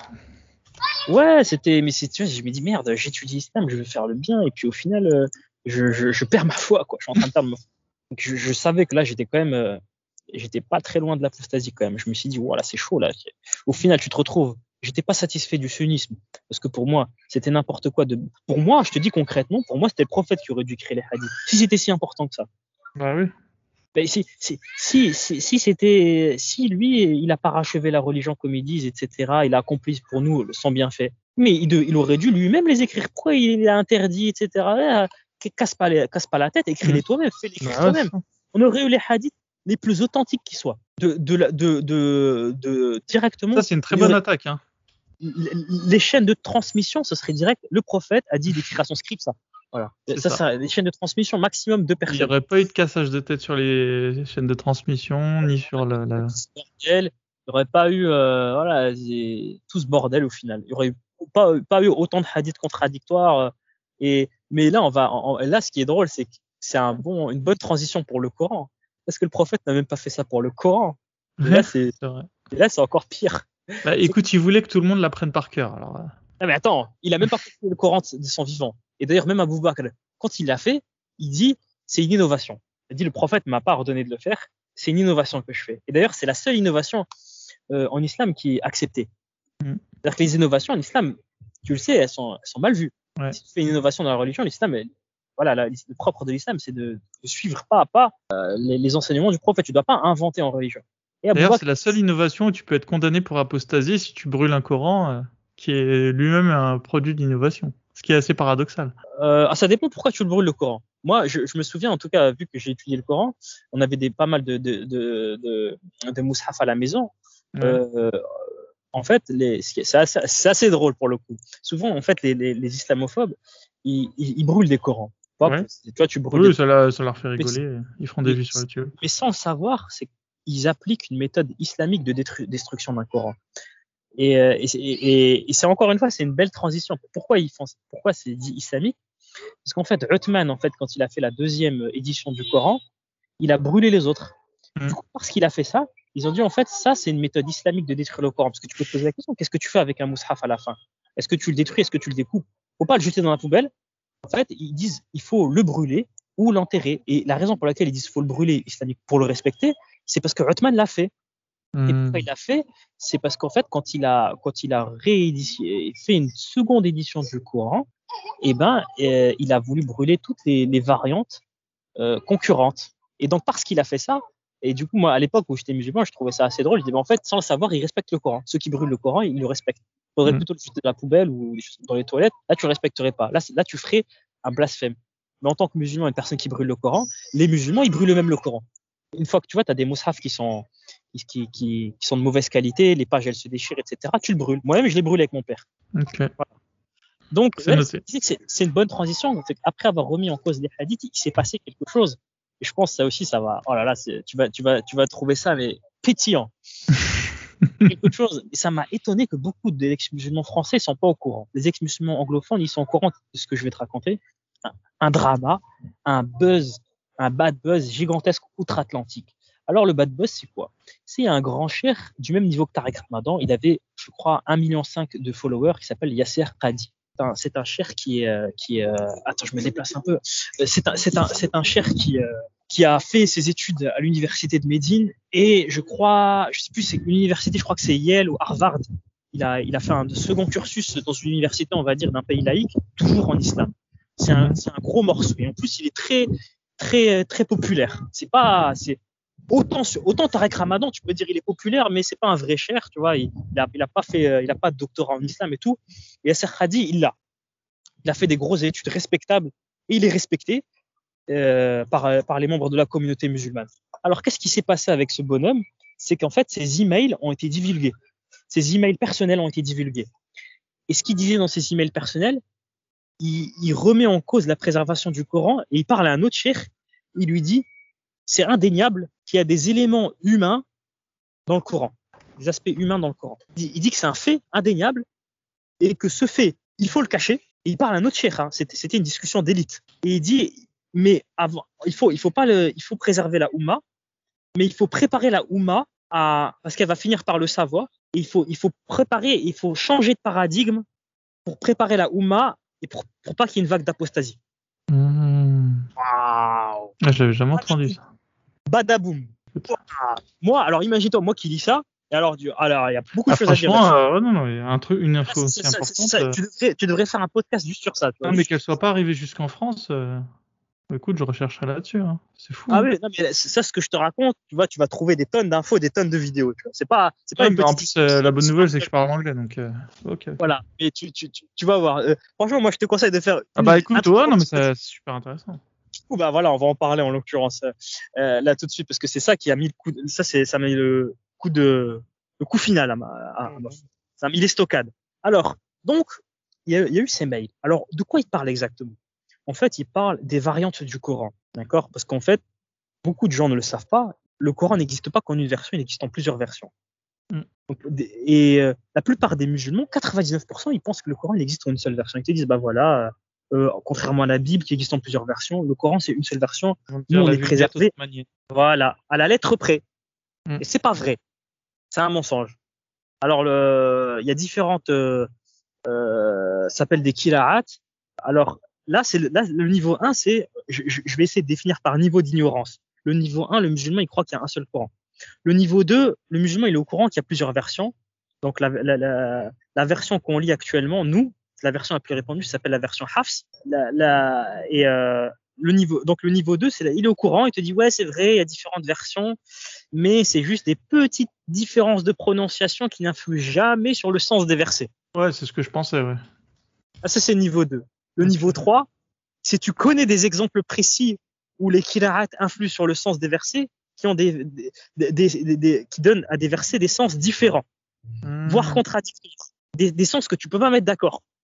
Ça, c'est le niveau 3. Et là, il va te dire, OK, d'accord. Euh, là, alors là, je peux te dire que le mec qui est au niveau 3, il commence à se poser des questions sur l'islam. Mais s'il est encore musulman, il va te dire, OK, d'accord, ça touche le sens des versets, mais il va te dire, il va quand même essayer, il va te dire, c'est Allah, c'est une bénédiction d'Allah qui va, qui va, en fait, il ajoute des sens différents, tous les sens s'additionnent et se complètent, et c'est pas vrai, en fait, parce que Ah, ça c'est bien trouvé, ça. je vais, je vais te montrer des exemples où c'est impossible en fait que le sens se, euh, le, le, le, sens se complète, tu vois. Alors euh, et le niveau 4, bah, le niveau 4 c'est tu sais que bah, c'est de la connerie quoi, que qu'en fait euh, c'est en fait c'est des erreurs de copistes et que qui, qui sont devenues sacrées en fait. En fait, elles étaient tellement répétées qu'elles sont devenues sacrées. Alors là, maintenant, on attaque l'histoire du Coran. Là, on s'est attaqué à l'histoire du hadith. Les hadiths sont tombés dans ma tête. Maintenant, on s'attaque à l'histoire du Coran. Du coup, après avoir vu ce, ce, ce, ce, ce bad buzz de, Yass- de Yasser Hadi, ce qui s'est passé, en fait, c'est qu'il y a un musulman, en fait. Pour info, en fait, c'est un musulman qui a révélé euh, ces mails. En fait, ils étaient dans, dans, dans un groupe d'élite. De, et dedans, il y avait Mohamed Hijab. Je sais pas si tu connais, c'est un apologiste connu. Il critique pas les ex-musulmans. Il a une grosse barbe. Je pense que si tu tapes sa, tête sur YouTube, peut-être la plupart d'entre vous, ils le connaissent. Ceux qui sont, suivis, qui un petit peu tout ce qui est les débats ex-musulmans anglophones, euh, c'est un incontournable. Et, euh, donc, c'est un musulman, en fait, il a voulu le punir. Parce qu'il a dit, tu nous fais chier là avec tes histoires de, Coran pas préservé. Et ben, je vais révéler à tout le monde qu'en fait, tu crois pas en la préservation du Coran. Et le gars, il a fait une vidéo. Et il a sorti tout ça sur Internet. Et Yasser Qadi, il a jamais remis en cause en disant non, c'est pas vrai, mais c'est pas mes mails. Par contre, ce qui s'est passé, c'est qu'il a, il a même validé, il a confirmé implicitement. Parce qu'en fait, il y a un musulman qui l'a interviewé et il, ce musulman, il avait vu les mails. Hmm. Il lui a posé des questions très spécifiques sur le Coran. Et Yasser Khadi, il a compris. Il a compris qu'il faisait référence à ces mails. Mm. En fait, toi, si tu regardes l'interview, l'interview en soi, elle est choquante. Mais la plupart des gens, ils- en fait, ils sont, ils sont, ils sont, ils, ils connaissent pas l'histoire des mails. Donc, moi, je sais que Mohamed Hijab, en fait, quand il interview, il est au courant de ces mails. Hmm. Et, et du coup, ça donne euh, à cette interview une sauce particulière. Parce qu'il interview, lui dit, il dit est-ce que tu penses que le Coran est préservé? C'est des questions bizarres. Tout le monde pense que tu demandes ça à un cher, c'est bizarre quand même comme question. Mm. Il dit si je te donne un, un, cahier blanc, est-ce que tu serais capable de remettre mot pour mot euh, ce qu'a dit le, le, prophète? Et euh, Yasser Khadi répond ça se fait pas de me demander ces questions comme ça là en public. En privé, je veux bien, mais tu me poses des questions comme ça en public, ça se fait pas, ça se fait pas ce que tu me fais là. Et là, c'est chaud, tu vois. Et après, il insiste, il insiste, il veut pas répondre, il veut pas répondre, il insiste. Et là, Yasser Khadi, il lâche la bombe. Il dit que quand tu es au niveau 1 d'islam, quand, quand il était étudiant en sciences islamiques, il, euh, il, euh, il, fait, il apprend qu'il y a les variantes, etc. Et il se pose pas de questions, il bouffe, tu vois. Mais il dit plus tu étudies, plus tu arrives à des niveaux élevés en connaissance euh, de l'histoire du Coran, plus il y a des problèmes qui surgissent. Et, et là, il y a une phrase qui est devenue mythique there is holes, holes in the narrative. Il y a des, des trous, des hmm. incohérences dans le récit traditionnel du Coran. Et là, il a lâché la bombe vidéo. Et donc, euh, voilà, donc c'est une vidéo qui a été reprise, mais oh, des milliers de fois. David Wood, tous ces, tous les anti-islam. Euh, bah, je pense que tu connais quand même David Wood, non? Non, non, je, je connais pas bien les, les ah, anglophones. Bah, voilà, bah, de, tous les, toutes les chaînes YouTube euh, anti-islam, elles ont toutes repris en chœur. Euh, il y a même eu des remixes pour te dire. Il y a même eu, il y a même eu une fresque géante qui a été faite, euh, je crois, à Londres sur cette phrase, ah qui a été taquée sur un mur. There is holes in the narrative. ça a fait, ça a fait un gros buzz, hein, tu vois. Donc, il a perdu pas mal de followers. Il a dû s'expliquer, demander pardon, dire qu'en fait, il n'y croyait pas vraiment, etc. Il s'était mal exprimé, tatati, tatata. Euh, et, ça, et, et ça a beaucoup. Et il y a un, un YouTuber musulman qui a déclaré que de toute l'histoire des podcasts, de toute l'histoire des interviews, c'est le podcast qui a fait le plus de mal à l'islam de toute son histoire. Il dit depuis depuis cette interview, j'ai des tas de chrétiens qui viennent se moquer de moi, qui me disent ah, voyez votre Coran il est pas préservé, même vos chers ils y croient pas. Il y a plusieurs versions. Et ici j'ai des tas de musulmans qui viennent qui me disent je suis en train de perdre ma foi là, je vais apostasier de ce cher. J'ai des centaines de messages il dit. Et c'est vrai, moi j'en fais partie. Moi littéralement, c'est grâce à lui que je, que j'ai définitivement quitté l'islam. À ce moment-là, je dis ça, et c'est fini. moi, j'étais déjà avec un courant incompréhensible. Euh, il me restait plus que ça, des hadiths, euh, voilà, chaotiques. Alors à ce moment-là, j'ai dit ça, c'est pour moi, c'est la goutte d'eau. Il n'y a, plus rien. Y a, tout ce que, à chaque fois que j'étudie quelque chose dans cette religion, ça se révèle merdique, catastrophique. Euh, euh et donc je me suis ouais, mis à étudier. Pas parfaite. Oh, c'est un euphémisme.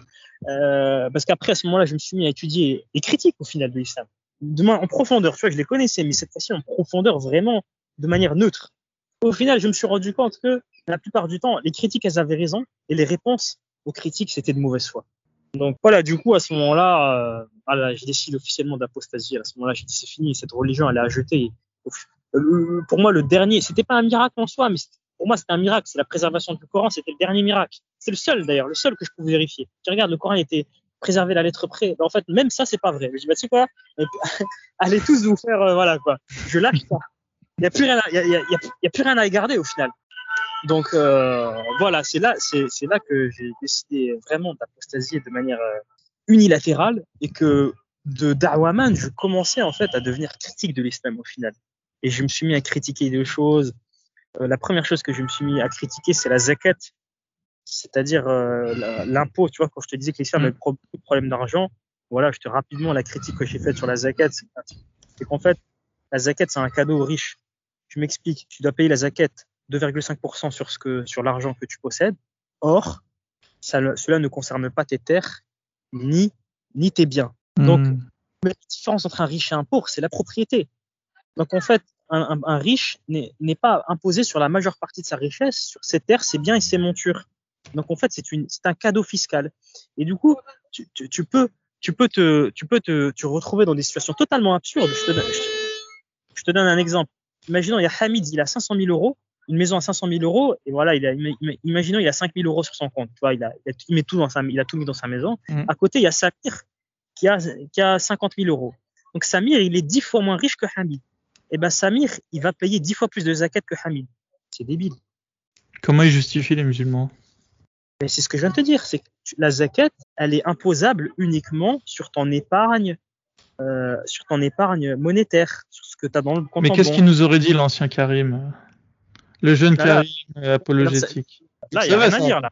non, non, je savais pas, je savais pas, je savais pas. Ah, que le, fait que, le, fait que les terres En fait, je le savais, mais je n'avais jamais pensé ça sous un esprit critique. Le fait que les terres, les maisons, les montures, c'est tout ce qui fait la différence entre un riche et un pauvre. Ah, c'est intéressant. Je la, je pas-. Oh, ouais, mais là, là, tu fais la avec perles. Ah ouais, D'ailleurs, tu, tu mets le point sur un truc, c'est que, parce que moi aussi, hein, j'ai eu la même chose que toi, c'est qu'en général, quand on sort de l'islam, c'est là où on se met à découvrir des choses, pas parce qu'on les avait pas lues avant, c'est parce que avant, on, on voulait pas trop réfléchir à ça. Quoi. Voilà, exactement. Tu te mets à redécouvrir des choses que tu avais déjà lues, mais sous un angle différent. Et, et, et, et donc, en fait, c'est c'est incroyable. C'est littéralement, en français, la meilleure moyen de décrire ça, le meilleur moyen de décrire ça, ça s'appelle une niche fiscale. Mais depuis quand Dieu fait des niches fiscales Pour les cadeaux pour les riches. C'est n'importe quoi. Ça aussi, c'est. ça, ça c'était, on va dire, euh, avant et après que j'ai apostasié. J'ai commencé à apprendre. C'est Karim qui a commencé à découvrir ça et ça l'a fait apostasier, entre autres. Après, j'ai commencé à critiquer l'islam sur les forums, etc. En fait, j'étais, le Darwaman d'Iblis. J'ai fait le travail inverse. Donc, euh, du coup, même des, gens qui me connaissaient, même des non-musulmans qui, qui avaient appris ça, ils étaient choqués. Ils me disent, mais tu défendais l'islam, et en plus, tu défendais super bien et tout. A qui m'ont critiqué. Il me dit, j'aurais jamais cru ça de toi. Que t'as changé de bord comme ça. Et en plus de ça, t'es, pas genre un simple apostat, c'est tu te mets à critiquer l'islam. Tu te mets à faire des Moi débats musulmans. Ah ouais, c'est un virage à 180 degrés. Bon, euh, voilà. Donc, je me suis mis à critiquer l'islam sur les forums. Eh ben, problème, problème, problème. J'étais marié, Mmh. marié à une musulmane. Donc, quand t'es marié à une musulmane qui t'a connu d'Arwaman, eh ben, ça lui fait un gros choc. Qu'en fait, au final, je te mets à critiquer la, la religion. En plus, Comment elle l'a su Ouais, je l'ai pas caché, hein. Ah ouais, t'as été euh, nature, toi. Ah ouais. Ouais, toi, je suis comme ça. Vraiment, j'arrive pas à mentir, tu vois. Et, enfin, et je déteste les, les, les, les non-dits, etc. Et, Ouais, ouais, j'ai- pas caché, j'ai même pas caché mes, mes critiques, tu vois. C'est-à-dire que. Bah, déjà, je est- pense qu'elle avait constaté une baisse de foi chez toi, non? Oui, oui, oui, bien sûr. Donc euh, déjà, ouais. Et, je je l'ai pas caché, c'est-à-dire que elle avait accès même euh, à mes posts et elle les regardait. L'islam. Et le pire dans tout ça, quand je te dis que j'ai converti quatre personnes, ma, ma femme, elle, elle, en fait- elle en faisait partie. Ah, mince. Ah, c'est terrible. Quand la personne que- qui t'a converti au final quitte le bateau, c'est. Aïe, aïe, aïe, aïe, aïe. Ouais, donc, Et alors, euh, elle a pas voulu euh, se faire déconvertir euh? Non, elle a pas voulu parce que, euh, pour plein de raisons, parce qu'au final, T'as pas été suffisamment convaincant? c'est méchant. méchant. Non, non, non. mais- Non, Si c'est pas t'arrives à déconvertir quelqu'un, je, je veux bien la méthode, hein, parce que. Non, mais en fait, c'est que, c'est que, en fait, il- par rapport à son vécu, euh, Ouais. l'is- l'islam lui, sied- lui sied bien, tu vois. C'est-à-dire qu'elle aime, elle aime, elle aime prier cinq fois par jour. Elle aime les choses bien encadrées. Elle a toujours aimé les choses. Dans la, même sa mère, elle le dit, elle aime les un choses. encadrées. Et, et elle aime le voile aussi, c'est-à-dire que en, en ayant vécu, en ayant un passé de, de elle a vécu des, des, soit des agressions sexuelles ou du harcèlement sexuel, elle est contente et elle, elle trouve ça justifié euh, par son passé de mettre le voile. Elles se sont en confort en étant cachées. Euh, voilà, donc euh, j'ai envie de te dire, l'islam pourrait être faux, qu'elle pratiquerait l'islam quand même. D'accord. C'est ce que je veux dire. Donc voilà, là, ça n'intéresse pas tout ça. Et donc bon, bon, voilà. Il se trouve qu'en fait, euh, les gens avec qui j'ai débatté, j'étais assez efficace et la plupart, la plupart du temps, hein, on va pas, on va pas, on va être honnête, tu vois, je gagnais pas tous les débats, mais la plupart du temps, je, je dominais le débat, tu vois, parce que c'était des, c'était, c'était pas vraiment des débats. C'était moi, je disais une chose, je disais par exemple comme l'histoire des mariages forcés, je disais ah, les mariages forcés, c'est, c'est pas Mhm. vrai que c'est interdit. Des mecs qui connaissaient pas, ils disaient si euh, c'est, tu dis n'importe quoi, et moi je leur sors les hadiths, c'est fini, j'ai gagné un, un- autre de mes grands, de mes grands, de mes grandes critiques sur l'islam que j'ai faites, c'est que le viol n'est pas condamné en islam. Et tu dis si si le viol est condamné, après tu leur prouves que c'est pas vrai, et là tu les couches. Ils sont Mm. obligés, ils sont- tu, tu le- tu leur sors leurs propres sources. Et Donc, comment ça- se passent tes, tes nouvelles aventures en tant qu'apostat? Euh, Tu gagnes encore les débats ou c'est plus compliqué? C'est comment. Euh, en fait, euh, suite à mon divorce, j'ai arrêté les débats. Euh, en fait, euh, Ouais, du coup, elle a demandé le divorce, madame. euh. Oui, oui, elle a demandé le divorce. En fait, mais c'est c'est très compliqué. C'est que de base, en fait, elle le demandait pas. Et justement, c'est ce que je voulais dire, c'est que je me suis mis à, à débattre avec ces gens. Et en fait, c'est des gens qui ont commencé à me stalker, à chercher des informations sur moi, parce qu'en fait, euh, euh, à défaut de me, de me battre sur les idées, ils voulaient euh, m'attaquer, tu vois, sur ma personne. Ta Et c'est personne, bah oui, euh, c'est classique ça. connu musulman. Ça ne t'étonne pas, j'espère. ils, ils ils savaient que j'étais que j'étais marié, donc leur but c'était de m'atteindre en partie en travers de ma femme, et Mm. ce qu'ils pensaient qu'en fait euh, elle n'était pas au courant ma femme. En vrai, elle était au courant. Hmm. Mais tu vois, on va prévenir ta femme. euh, en plus, tu vois, la plupart des hommes ils sont quand même frustrés, donc ils faisaient rager. Ils disaient, Putain, le, le bâtard, il est marié, tranquille, avec une femme voilée. En plus, il critique l'islam comme ça dans son dos. Donc ils avaient la rage. En plus, ils nous cassent. Et, et, euh, donc ils, avaient une énorme rage et ils ont monté une équipe. Ils se sont mis à analyser des milliers de messages, à chercher des liens entre des comptes. Je sais même pas comment ils ont fait, etc. Mm.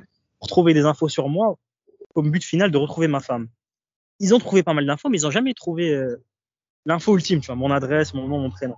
Ok. Ce qui s'est passé, c'est que, en fait, ma propre femme est allée leur parler. Ouais.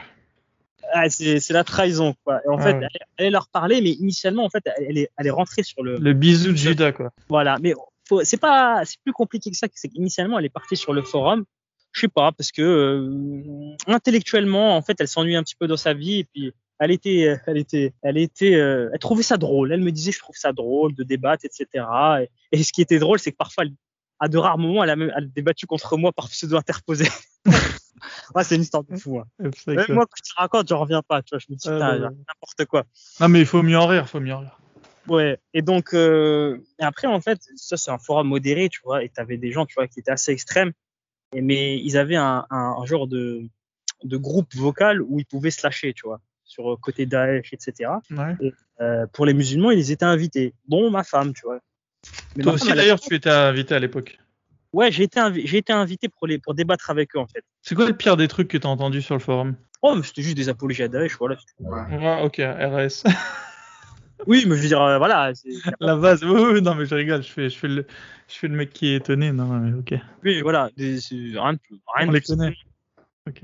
Voilà. Euh, après, je les comprends, hein, personnellement. Mais Oui, franchement, oui, non, mais ouais, euh, je pense qu'ici tout le en, monde. tant- euh, en tant- en- en- en tant que musulman, euh, à part les attentats suicides, euh, qu'est-ce que tu veux reprocher à Daesh? Daesh, c'est l'islam. Hein. Le, le voile imposé, les Ici, c'est ce qu'on pense. mon avis. euh, c'est euh, l'esclavage sexuel, la guerre. Euh, C'est pas la beurette à chicha qui, qui représente Voilà. Voilà, je- je- je- jeter des homosexuels d'une falaise ou du haut d'un toit. euh, D'ailleurs, euh, c'est- un hadith ça ou pas? Parce qu'à chaque fois je, le- je le dis, mais je. alors il me le semble que le hadith, c'est d'une falaise. c'est d'une falaise. Une Ah, falaise. Ok, moi j'avais compris. Ouais, Ah, bah, c'est ce- comme ça. ce que je disais, ouais. Moi je disais d'une colline, mais c'est pareil. Ouais, je me rappelle plus exactement. mais Seule la hauteur euh, diffère. euh. En gros, tu te jettes d'assez haut pour qu'à la fin ça fait platch. Ouais, voilà, c'est ça. Voilà. euh, d'ailleurs, une, une fois, une personne, pour rigoler, hein, elle, elle m'a bloqué, elle m'a dit Ouais, mais si la pe- si le- l'homosexuel il survit, est-ce que c'est bon? Genre, est-ce qu'il peut continuer à vivre? Mais tu sais que c'est une vraie Eh ben, question. Eh, c'est une vraie question, mais C'est vrai que je m'étais dit merde. euh, Ah ouais, c'est vrai ça. Parce que techniquement parlant, la, la peine, c'est pas une peine de mort, c'est une peine de, on te jette. Mais si tu Ouais. survis, c'est quoi? C'est que Dieu l'a voulu et que du coup la personne tu la laisses continuer. euh. ben, euh, figure-toi que la question se pose, mais la question s'est posée pour euh, pour pour la lapidation, parce que tu sais qu'on on t'enterre de manière différente si t'es un homme ou une femme. Hmm. Et je sais, je sais. Alors vraiment là, je Ah non mais c'est- ce, ce que je vais dire, Oh, c'est ils doivent se poser j'en ce genre de sais- questions, hein, les, les chers. il me semble que c'était c'était la justification, c'était euh, pour une égalité de chance, une connerie comme ça, tu vois. Et, et- et- mais moi, je m'étais dit, mais attends, euh, s'il s'enfuit, euh, ça veut dire qu'en fait, il est sauvé. Et il y a un hadith d'une personne qui a réussi à sortir du trou et s'est barré en courant. Ah, c'est excellent. Et alors, ils ont fait quoi? ils l'ont buté. Voilà, ils Ah merde. Ah, Ils l'ont ils l'ont- voilà, du coup, voilà, t'as ta réponse. Du coup, pour merde, le ouais, si, à mon avis, bah, s'il n'est pas éclaté comme une crêpe la première fois, ben, on, re- en retente une. Bah voilà, hein. ou sinon ils le finissent euh, voilà avec du pire, mais s'ils veulent le refaire euh, en mode islamique, et ben il est reparti, euh, on le met sur euh, l'ascenseur et il repart. Il est reparti pour un, un autre saut de plus quoi, un, un- un saut gratuit gagné fou, quoi. les homosexuels en France, c'est eux qui, dépendent les mu- qui défendent les musulmans, quoi. Ça, me- ça, ça me rend fou, ça. ça me, Ouais, c'est ouais, Bon, bref, qui défendent les, les et en fait en tant que minorité euh, qui a été persécutée, ils se, ils se sentent euh, ils se sentent euh, épris de, de, de ce rôle de devoir protéger d'autres minorités euh, ouais. persécutées. Même si ces minorités les persécutent eux dans leur pays d'origine. Voilà, c'est ça. Même si elle Enfin, est persécutée, euh, donc, ils ont cette image, euh, en plus de, de comment dire, de tu vois, cette histoire de colonialisme, etc., de, de, de culpabilité, tu vois. Ouais. Tu ressens de la culpabilité envers, voilà, donc forcément, tu vois un petit noir, je sais pas quoi, là, il finit avec les menottes, ou je sais pas, là, tu dis, ah, police raciste, euh, enfin bref. Euh, Karim, je te laisse faire une belle conclusion, tu peux prendre ton temps, mais après... bon, ouais, voilà, bah écoute... là, il n'y a plus personne qui nous écoute, là. de toute manière, là, il n'y a, que, y a que le mec qui s'est endormi qui vient de se réveiller, là, et dire, oh, oh, oh. Non, mais par contre, je le dis aux auditeurs qui sont encore en vie, n'écoutez pas mes podcasts en une fois, quoi. Écoutez-les en plusieurs fois, parce que c'est clair que... Bain, ou alors vous faites comme moi, vous les écoutez en x2. Moi j'écoute tout en x2. Du coup, ce qui fait 2 heures fait 1 heure. Euh, mais après, il ah, faut. x2 c'est violent quand même. Moi je mets 1,25. Ah bah petit à petit. Non mais franchement c'est rapide. Hein. Moi aussi j'ai commencé à 1,25. C'est hein. hein. confortable, je sais pas. Non, je t'assure que bah, tu... on en reparle dans 6 mois.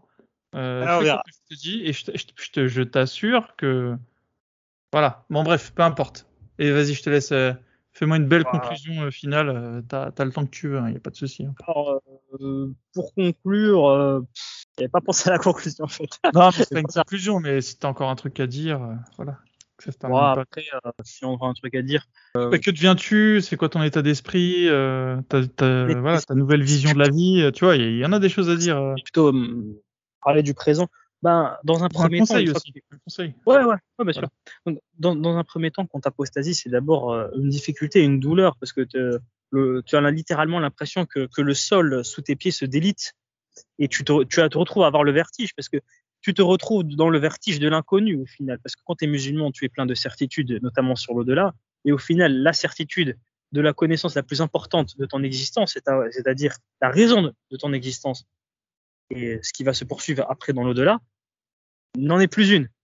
Et donc tu te retrouves littéralement dans l'inconnu. Donc là, déjà, c'est c'est un waouh, c'est comme une t'as le vertige, c'est un vertige, c'est une peur, c'est du stress, c'est des angoisses. Mais dans un second temps, passer passer cette, en tout cas pour moi, passer cette période de, de vertige et de questionnement et de difficultés morales, c'est euh, le temps du, du réconfort. Parce que je pense que beaucoup de musulmans sont au courant que quand tu es musulman, bah, tu penses systématiquement on a un Dieu vengeur qui, qui t'envoie en enfer euh, parce que tu t'es mal nettoyé euh, le zizi, quoi. Par exemple, eh ben, il y a un mec qui est parti en enfer, il y a un hadith, il s'est mal nettoyé les parties, euh, parti en enfer, quoi. Et, 999, des, il y a un hadith, 999 personnes sur 1000 vont en enfer. Ah, c'est, il y a beaucoup de, tu vois, on te, on, on te décrit que même les, les croyants, ils, ils, ils vont, ils vont entre guillemets souffrir avoir peur. Euh, même ceux qui vont au paradis directement, je parle même pas des gens qui vont passer en enfer, ils vont avoir peur parce qu'il va se passer des choses horribles. Ils vont voir l'enfer, ils vont voir des, des gens terrifiants. Il y aura là, tout ça, c'est, c'est franchement, c'est horrible à vivre de dire. Même si tu te dis, je vais mourir, euh, ça va être, euh, ça va être Halloween, tu vois, tu vois ça va être le, le, le comment ça s'appelle le. Ouais, c'est une religion angoissante ça va être un film d'horreur. même jouer au paradis, ça va être un film d'horreur à la fin du monde. Il y aura l'enfer, il y aura, l'ange Mali qui est hideux, qui, si tu le vois, tu meurs sur place. Euh, tout, il y aura l'enfer qui va vouloir bouffer euh, toute l'humanité. Le prophète, il va l'attraper par son anneau. Ça va être un grand effroi. Il y a trois grands effrois comme ça quand la trompette sonne, etc. Euh, Dieu qui s'énerve, les anges qui disent Dieu s'est jamais autant énervé de toute l'histoire, il sera jamais énervé, autant Dieu qui change de forme pour te faire croire, pour le vénérer, etc. Des, des trucs plein de plein de choses angoissantes. Et même dans le Coran, on te dit que toute, toute l'humanité passera dans cette situation, c'est-à-dire euh, qui se rend devant les portes de l'enfer euh, assis, euh, euh, enchaîné tout autour comme ça, et que ah, c'est horrible. Donc, du coup, euh, c'est assez relaxant de se dire finalement c'est des conneries. Dans le pire des cas, si tu crèves, il y a rien. En pire, imaginons c'est athée, a rien. Et sinon, moi, en l'occurrence, aujourd'hui, je suis agnostique, j'étais déiste en un temps. Je pense que c'est logique quand tu es musulman. assez hein. difficile de passer directement j'ai une phase transistor déiste. Aujourd'hui, je suis agnostique. Et donc, euh, j'ai, je, en, en, tu chéris plus ta vie actuelle, du coup. Tu, tu te dis, bah, moi, je sais que cette vie, c'est la, peut-être la seule. Donc, je la chérir un peu mieux. Et, euh, euh pour l'instant, je n'ai pas, je n'ai pas noté de, d'énormes changements. Euh, euh, si, je, je, je, fais les choses un peu mieux. Voilà, vu que je me dis, je, je prends plus soin de moi et plus de, un peu plus de ma vie, parce que je me dis, c'est la seule, ça se. Pour l'instant, ce que je sais, c'est la seule. On verra peut-être après, mais pour l'instant. Euh... Et donc, euh, du coup, pour le coup, c'est des choses qui sont positives. Je suis plus relaxé et euh, j'agis maintenant parce que maintenant, je me dis, le bonheur du paradis, c'est, c'est mon paradis, faut le faire maintenant, quoi. Voilà, c'est tout. Je conclue. Super. Merci Karim. Bon bah et voilà, merci d'être allé jusqu'au bout euh, de cette très très longue interview. Euh, moi personnellement j'ai adoré, euh, j'ai adoré Karim. si tu vas m'écouter, du coup, je te, je, te, le dis en, je te le dis de vive voix. J'ai adoré tout ton toutes tes raisons. Je pense que vraiment tu as le potentiel euh, de dépasser, je pense, même quelqu'un comme Majidou Kacha, si tu t'y mets euh, sérieusement. Mais en tout, cas, là, en tout cas, je pense que tu as, tu as toutes les qualités pour, euh, pour nous aider dans. Comment on pourrait l'appeler Dans cette lutte des apostats en tout cas. Pourquoi? Je vais, je vais l'expliquer. Parce que je pense que souvent, ce qui est, j'ai vraiment, j'ai beaucoup réfléchi hein. euh, après cette interview. Je me suis dit, euh, je me suis dit, avec le Coran et les hadiths euh, sahih. Bon alors moi, moi, effectivement, j'ai l'impression qu'on tient, on tient la corde. Euh, voilà, il y, a tellement à dire sur le Coran et les hadiths que normalement, ça devrait suffire à convaincre euh, peut-être un musulman de bonne foi entre guillemets de d'apostasier et, parfois ça marche euh, voilà Majid Oukasha dit souvent qu'il reçoit des messages euh, de personnes qui ont apostasié euh, à cause de lui donc mais je pense que ce qui est sous-exploité mais c'est normal c'est parce qu'il y a tellement de, matière avec le Coran, Coran, et les hadiths mais ce qui est sous-exploité je pense c'est c'est cet aspect ouais de l'islam malikite et du coup du livre de l'imam Malik qui est donc que j'ai mis que je que je vais mettre en en commentaire euh, de l'interview. Donc euh, je pense qu'il y, y, a quelque chose à exploiter de ce livre. Euh, pourquoi? Parce que les Maghrébins en France sont des musulmans malikites, en tout cas ils, se disent, enfin, ils, se considèrent comme tels, et je pense que si on réussit à leur faire comprendre qu'il y a même un problème dans, dans le livre de l'imam Malik. D'une part, je pense qu'ils n'ont pas encore... Euh, je pense que ce sera un angle nouveau d'attaque. Du coup, ils n'ont pas encore créé les anticorps euh, pour se défendre euh, de tout ça. Enfin, quand je dis anticorps, je parle de tous ces arguments un peu fallacieux qui, connaissent par cœur, en fait, finalement, avec les, attaques habituelles qu'on leur fait.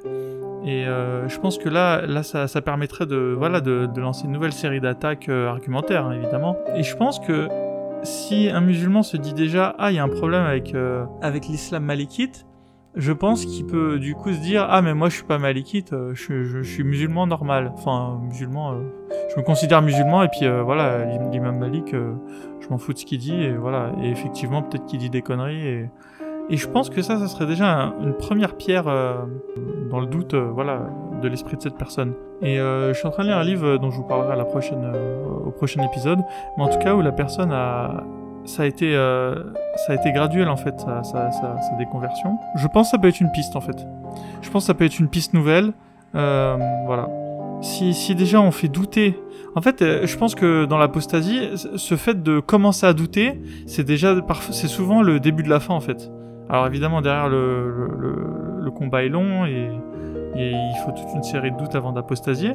Mais je pense que si on peut lancer cette première euh, pierre euh, dans la mare, ça peut être une chose, une chose intéressante. Donc euh, je vais, je vais, je vais essayer de lire. je, vais, je vais prendre le temps de lire le livre de l'imam Malik. Et, si je trouve des, des choses à, à, y redire, ça pourrait être des bons points d'entrée pour des futures critiques, parce que je pense que ça a été éculé les hadiths sahih de Muslim et Bukhari et le Coran encore plus. Voilà, les musulmans ont trouvé toutes les parades pour, euh, voilà, pour, ne, pas, pour ne pas considérer qu'il y a un problème dans tout cela. Donc, euh, donc là, ça serait une nouvelle, euh, voilà, des nouvelles charges euh, d'attaque euh, qu'on peut leur envoyer. Et ça, c'est quelque chose euh, bah, que j'ai pensé avec toi, Karim. Merci, mon cher Karim, en tout cas. J'ai, Mais moi aussi, hein, j'étais de l'école qui se disait il faut prendre les hadiths Sahih, Muslim, Bukhari et le Coran et ça suffit. Mais non, non, en fait, ça suffit pas. Il faut, faut prendre de nouveaux angles d'attaque. Donc voilà, c'est comme en boxe. Hein. Si le boxeur, on tente de frapper en bas et qu'il se protège en bas, bah, il faut, faut changer, il faut varier les coups. Hein. Donc voilà, on va, on va voir ce que ça donne. Hein. Et puis on se tient au courant sur toute cette affaire de, l'imam Malik, mais je pense que ça peut être un bon angle d'attaque. Ça, aurait été des critiques sur euh, les autres écoles euh, de jurisprudence. Je dis pas que ça aurait été nul et non avenu, mais euh, voilà, si on critiquait, je sais pas, les, les Hanbalites, voilà, on sait très bien que c'est en Arabie Saoudite.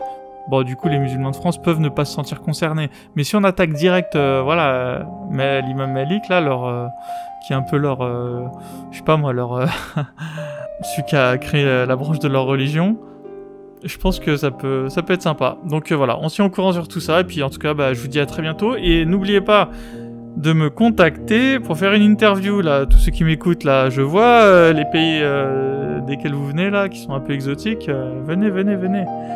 Contactez-moi par email, apostaislam.com. Contactez-moi sur Facebook, Momo Apostaislam. Contactez-moi même maintenant sur le réseau social Discord, qui n'est pas tenu par moi, euh, je tiens à le dire, mais euh, voilà. mais qui, a bien, qui a bien débuté. Hein. Allez sur Discord, les petits jeunes, vous, allez trouver, vous allez trouver du monde, vous allez trouver des anciennes personnes qui ont fait des interviews. Sinon, je suis aussi sur Twitter, mais bon, là pour l'instant, c'est pas très actif. Et puis voilà, on va, je vais essayer d'ouvrir un Telegram, histoire de varier les, les plaisirs. Mais allez sur Discord, là, c'est ça, ça, ça, peut être pas mal. Il y a, y a, franchement, il y a pas mal de monde, c'est bien animé. Euh, donc euh, foncez, foncez. Euh, tout est en lien du podcast. Allez, merci pour tout, à bientôt.